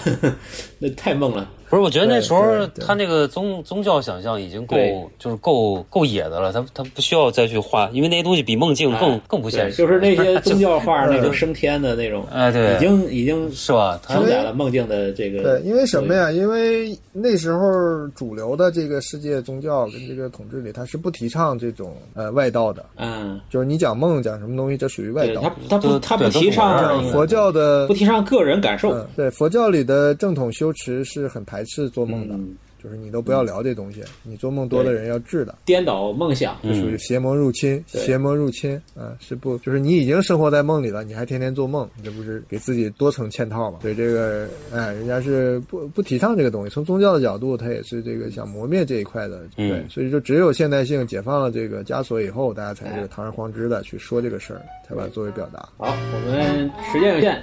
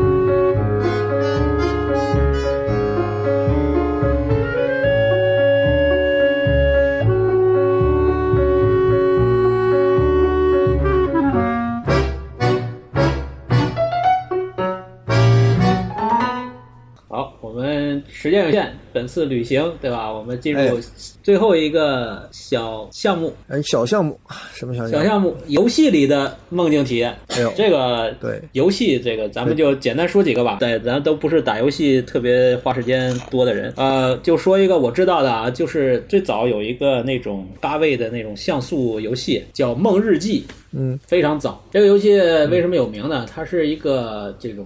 梦境的体验的神作啊，然后，嗯，它这是什么内容呢？就是一个呃零三年的一个独立游戏，免费那冒险游戏，它就是一个小女孩在一个气氛超级诡异的一个梦里边的一个就是无尽头的游历，游历，怎么个无尽头游历呢？就是说它有很多场景，有的场景背景是什么呃楼梯啊，有的是什么小房子啊，有的是什么这种奇怪的生物啊，反正就是非常的无无法解释啊，非它的这个场背景设定就特别好。然后呢，内容呢，这个游戏性就是这个小女孩在里面走啊，她会遇到很多的 NPC 啊，也会捡到很多的道具，嗯啊，她甚至还会捡到一个自行车，骑自行车走。但是所有的这些东西都不足以串起一个情节，就是这个游戏是没有情节的。嗯，你就是在里边走，走过这一关，走下一关，然后走来走去，就特别的虚无啊。这个游戏就玩到后面有一种，嗯，你因为没有理性的那种逻辑和情节来去 get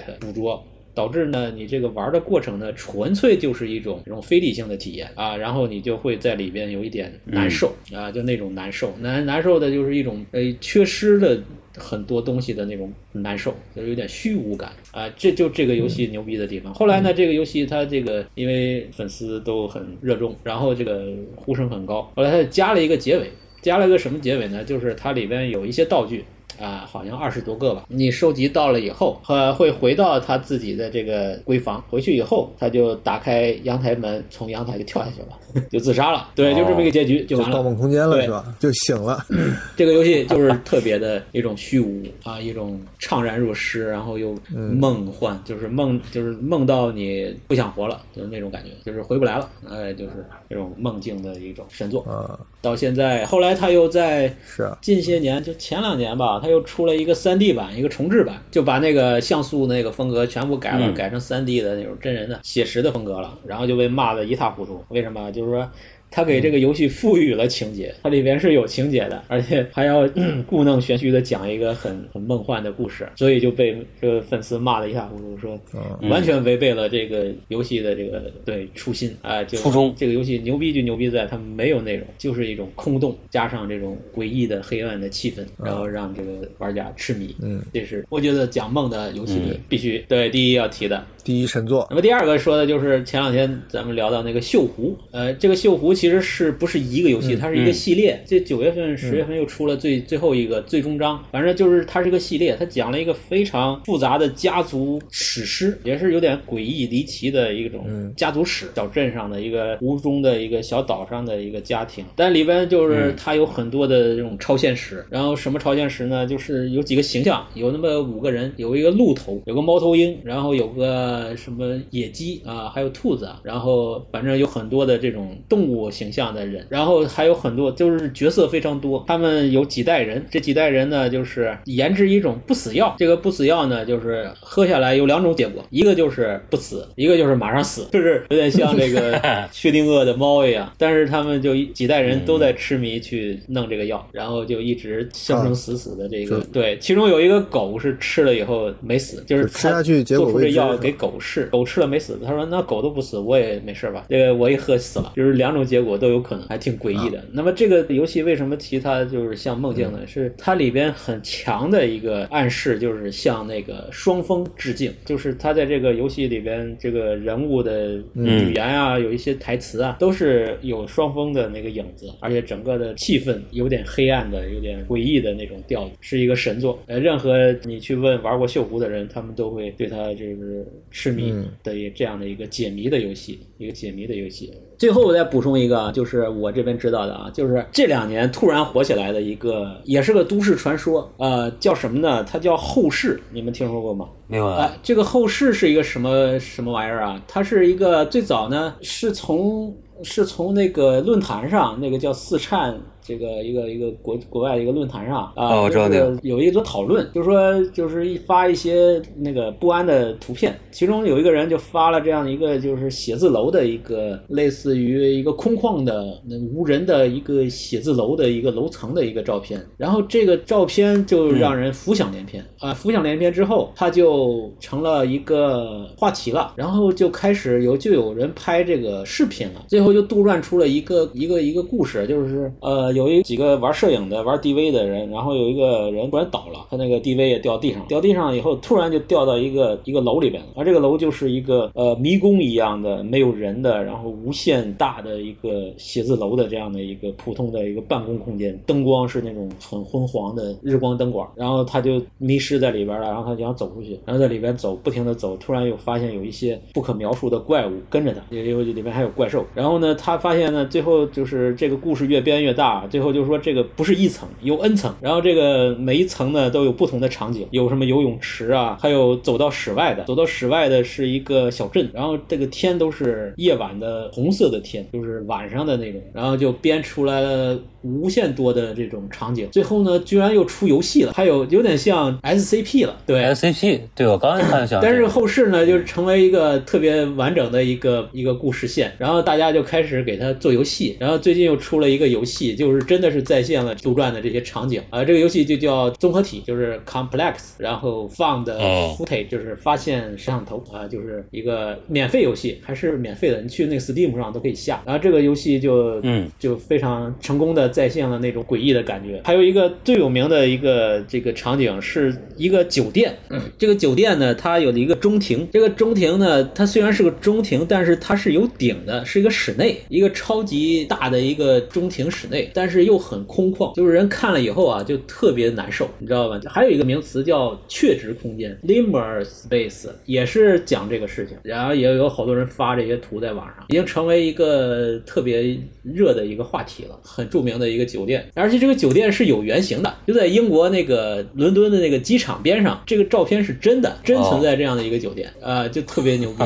我一直想去打卡的，有好多人去那儿打卡，跑这酒店对那个酒店朝圣去了，已经不是原来他。那张照片的样子了，但是大家都喜欢去，嗯，特别的牛逼的一个游戏的一个话题，嗯啊，这个游戏我觉得你可以玩一玩，叫 Complex One 的 Footage，中文忘了叫什么，就空旷的诡异的那种无人的空间，非常不正常的，有很多种，有什么那种又熟悉又陌生的那种感觉。游戏我几乎没啥玩，游戏寂静岭也算一个吧？算。你这么说的话，我对吧？近身看过的，包括玩过的，就是那个纪念碑谷，那个给我感觉。很像，就是在一个那个空间里不停的走来走去啊，嗯，那种默寂寞。但但是游戏的那那个操作就没那么强的这种氛围。嗯，呃，其实游戏我们也没有展开，尤其是我也没有任何积累。但是我知道搭界的这一块，就是这种 VR 电影，嗯，或者这种互动式电影，其实多少有这种感觉。对，比如以前那个谁，那个格林纳威不是搞过一个塔兹什么鲁波的手提箱啊？但是早期的他想做互动电影嘛，那时候当然没有 DV 了，他是想用互动性，就是打破电影的这个界限。但是那个电影本身，我们去看了，他的电影本身也都是神神叨叨的这种画面跟剪辑嘛，包括角色。对，然后他用那么一个花里胡哨的形式去搞，所以他当时如果用 VR 去做，我觉得肯定是类似于这种，他甚至会做成游戏。其实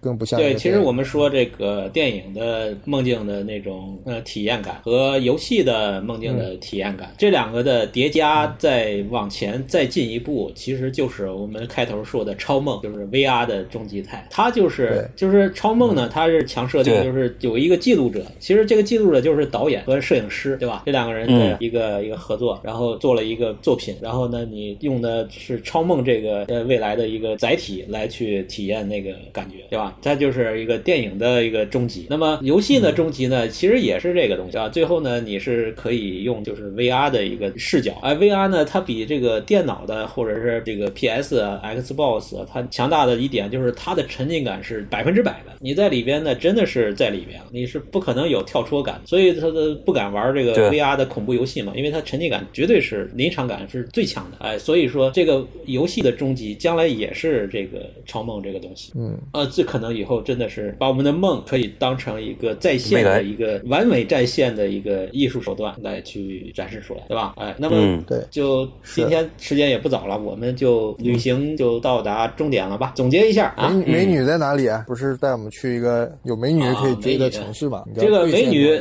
快点把这个谷歌 美女也是。不可描述的，为什么？因为这里我要总结一下，梦境到底是怎样的一个存在，我们才能有一种梦境的感觉。这其中第一点就是不可描述，就是必须是模糊的啊！你要是太清楚嗯的，对吧？就是很写实的，你像那个《盗梦空间》那种的，就是非常理性的带设计的这种情节的东西，它就是梦境。太有逻辑了。梦境一定是那种你记不清的、嗯模模糊糊的，对吧？谁能完美的就是一、一每一个细节都能记下来？不可能，我们可能只能记住梦境的最后的一个高潮部分，或者是一个片段。这个是梦境的四八零四八零 P 的那种，不能是幺零八零的。对对，就是特别的朦朦朦胧胧的那种感觉，才能是梦境，对吧？你像这个，哎，大卫林奇红的那个房间，他很多东西都是片段，他就是啪的一个人脸突然变，然后就这个这个事儿就切掉了，就回到了回到那个现实了，他就不告诉你这个东西是怎么怎么回事儿，它是一个片段，似有似无的东西，这个是梦，对吧？这个是梦境的一个最第一重要的特点，就是我们是不可能非常清晰的再现所有细节的，这是第一个。第二个我要说的就是，它是一个超维度的时空体验，嗯，就像那个路边野餐，对吧？哎，它是就是有这一个说法，就是说梦是一个平行宇宙。哎，那个像哈扎尔词典他说的就是把梦都拼在一起，那就是一个宏大的一个宇宙。啊，就是你这个梦呢是一个另一个平行宇宙的一个其中的某一个小碎片。哎，所以说你会梦到现实中不存在的东西，比方说呃去世的亲人，对吧？或者是一个呃陌生人。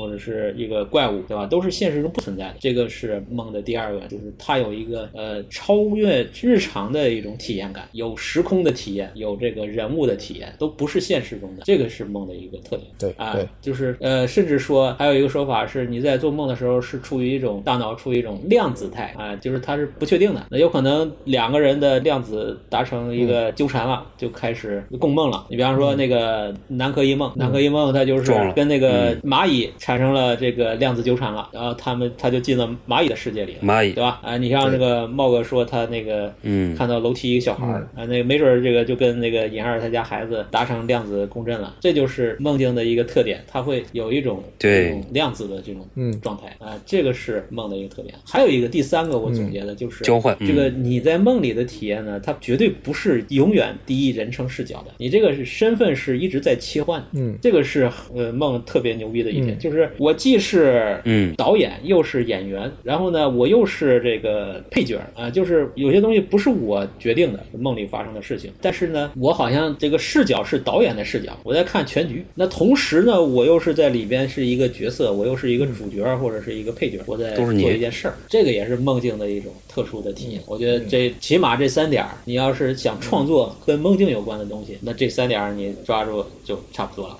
梦境创作指南，你这是这个夏加尔，夏加尔画的那个画，对吧？那个人他都是变形的，对吧？就是两个人接吻的那张画，对吧？这个都是就是超越时空，这个人都扭曲了，嗯对吧？那你就有梦境的体验了。嗯对吧？那蒙克那个脸，对吧？那个那个呐喊，对吧？你这个这个都是现实中它有一种时空的一种扭曲，哎，拧巴，而且那个桥，对吧？它那个桥，你感觉就不像现实中的桥，它是一种拧巴朦胧的、模糊的一种嗯似有似无的一种桥的意象，这就是梦境。嗯，画梦境还是挺难的一个，就别看很多人都在画，其实对。是吧？咱们俩都收藏了那个那个莱维的画，哎对。他画梦时期，对他早期画过，对，我嗯这是你说的朦胧感。对他那个朦胧感就很很准确，是，对，但很多绘画的作者，尤其是受过训练的，嗯。画起梦来就是挺危险，经常画着画着变成设计，所以你会觉得不太容易代入和信服，这个感觉是挺难的。对，包括我们经常会醒来，像文字记录一下梦啊，或者跟人别人分享，说跟你说一下我的梦啊，我给你写出来说出来。包括我们之前说的，这个都不能再现梦境的真实体验，只能是一些毫无营养的一些死掉的一些信息。对，而且你发现吧，这个我的感觉就是，一旦我的梦我觉得特好、特有寓意，或者画面感很强，或者故事性很强，我会把它记下来，就是画下来，然后我就会忘了它。哎，对吧？我就很久以后，我翻到我当时的一些日记啊，或者什么手稿，我就发现，我操，我怎么做过这个梦？哎然后就完全你想不出当时的在梦里的那种直接感觉。对，就是他死了，枯萎了。对对，就被晒干了那种感觉，被晒干了，就不能晒，你得留着。我是从不记，就是写我的梦的，我都是留在脑子里，因为只有在脑子里，梦是在在脑子里诞生的，它永远要在脑子里生长。哎，你说也没有用，嗯，就必须还得在脑子里不能说。它才嗯。必须得是一个双向接口，一头插我脑子上，一头插你脑 后脑勺。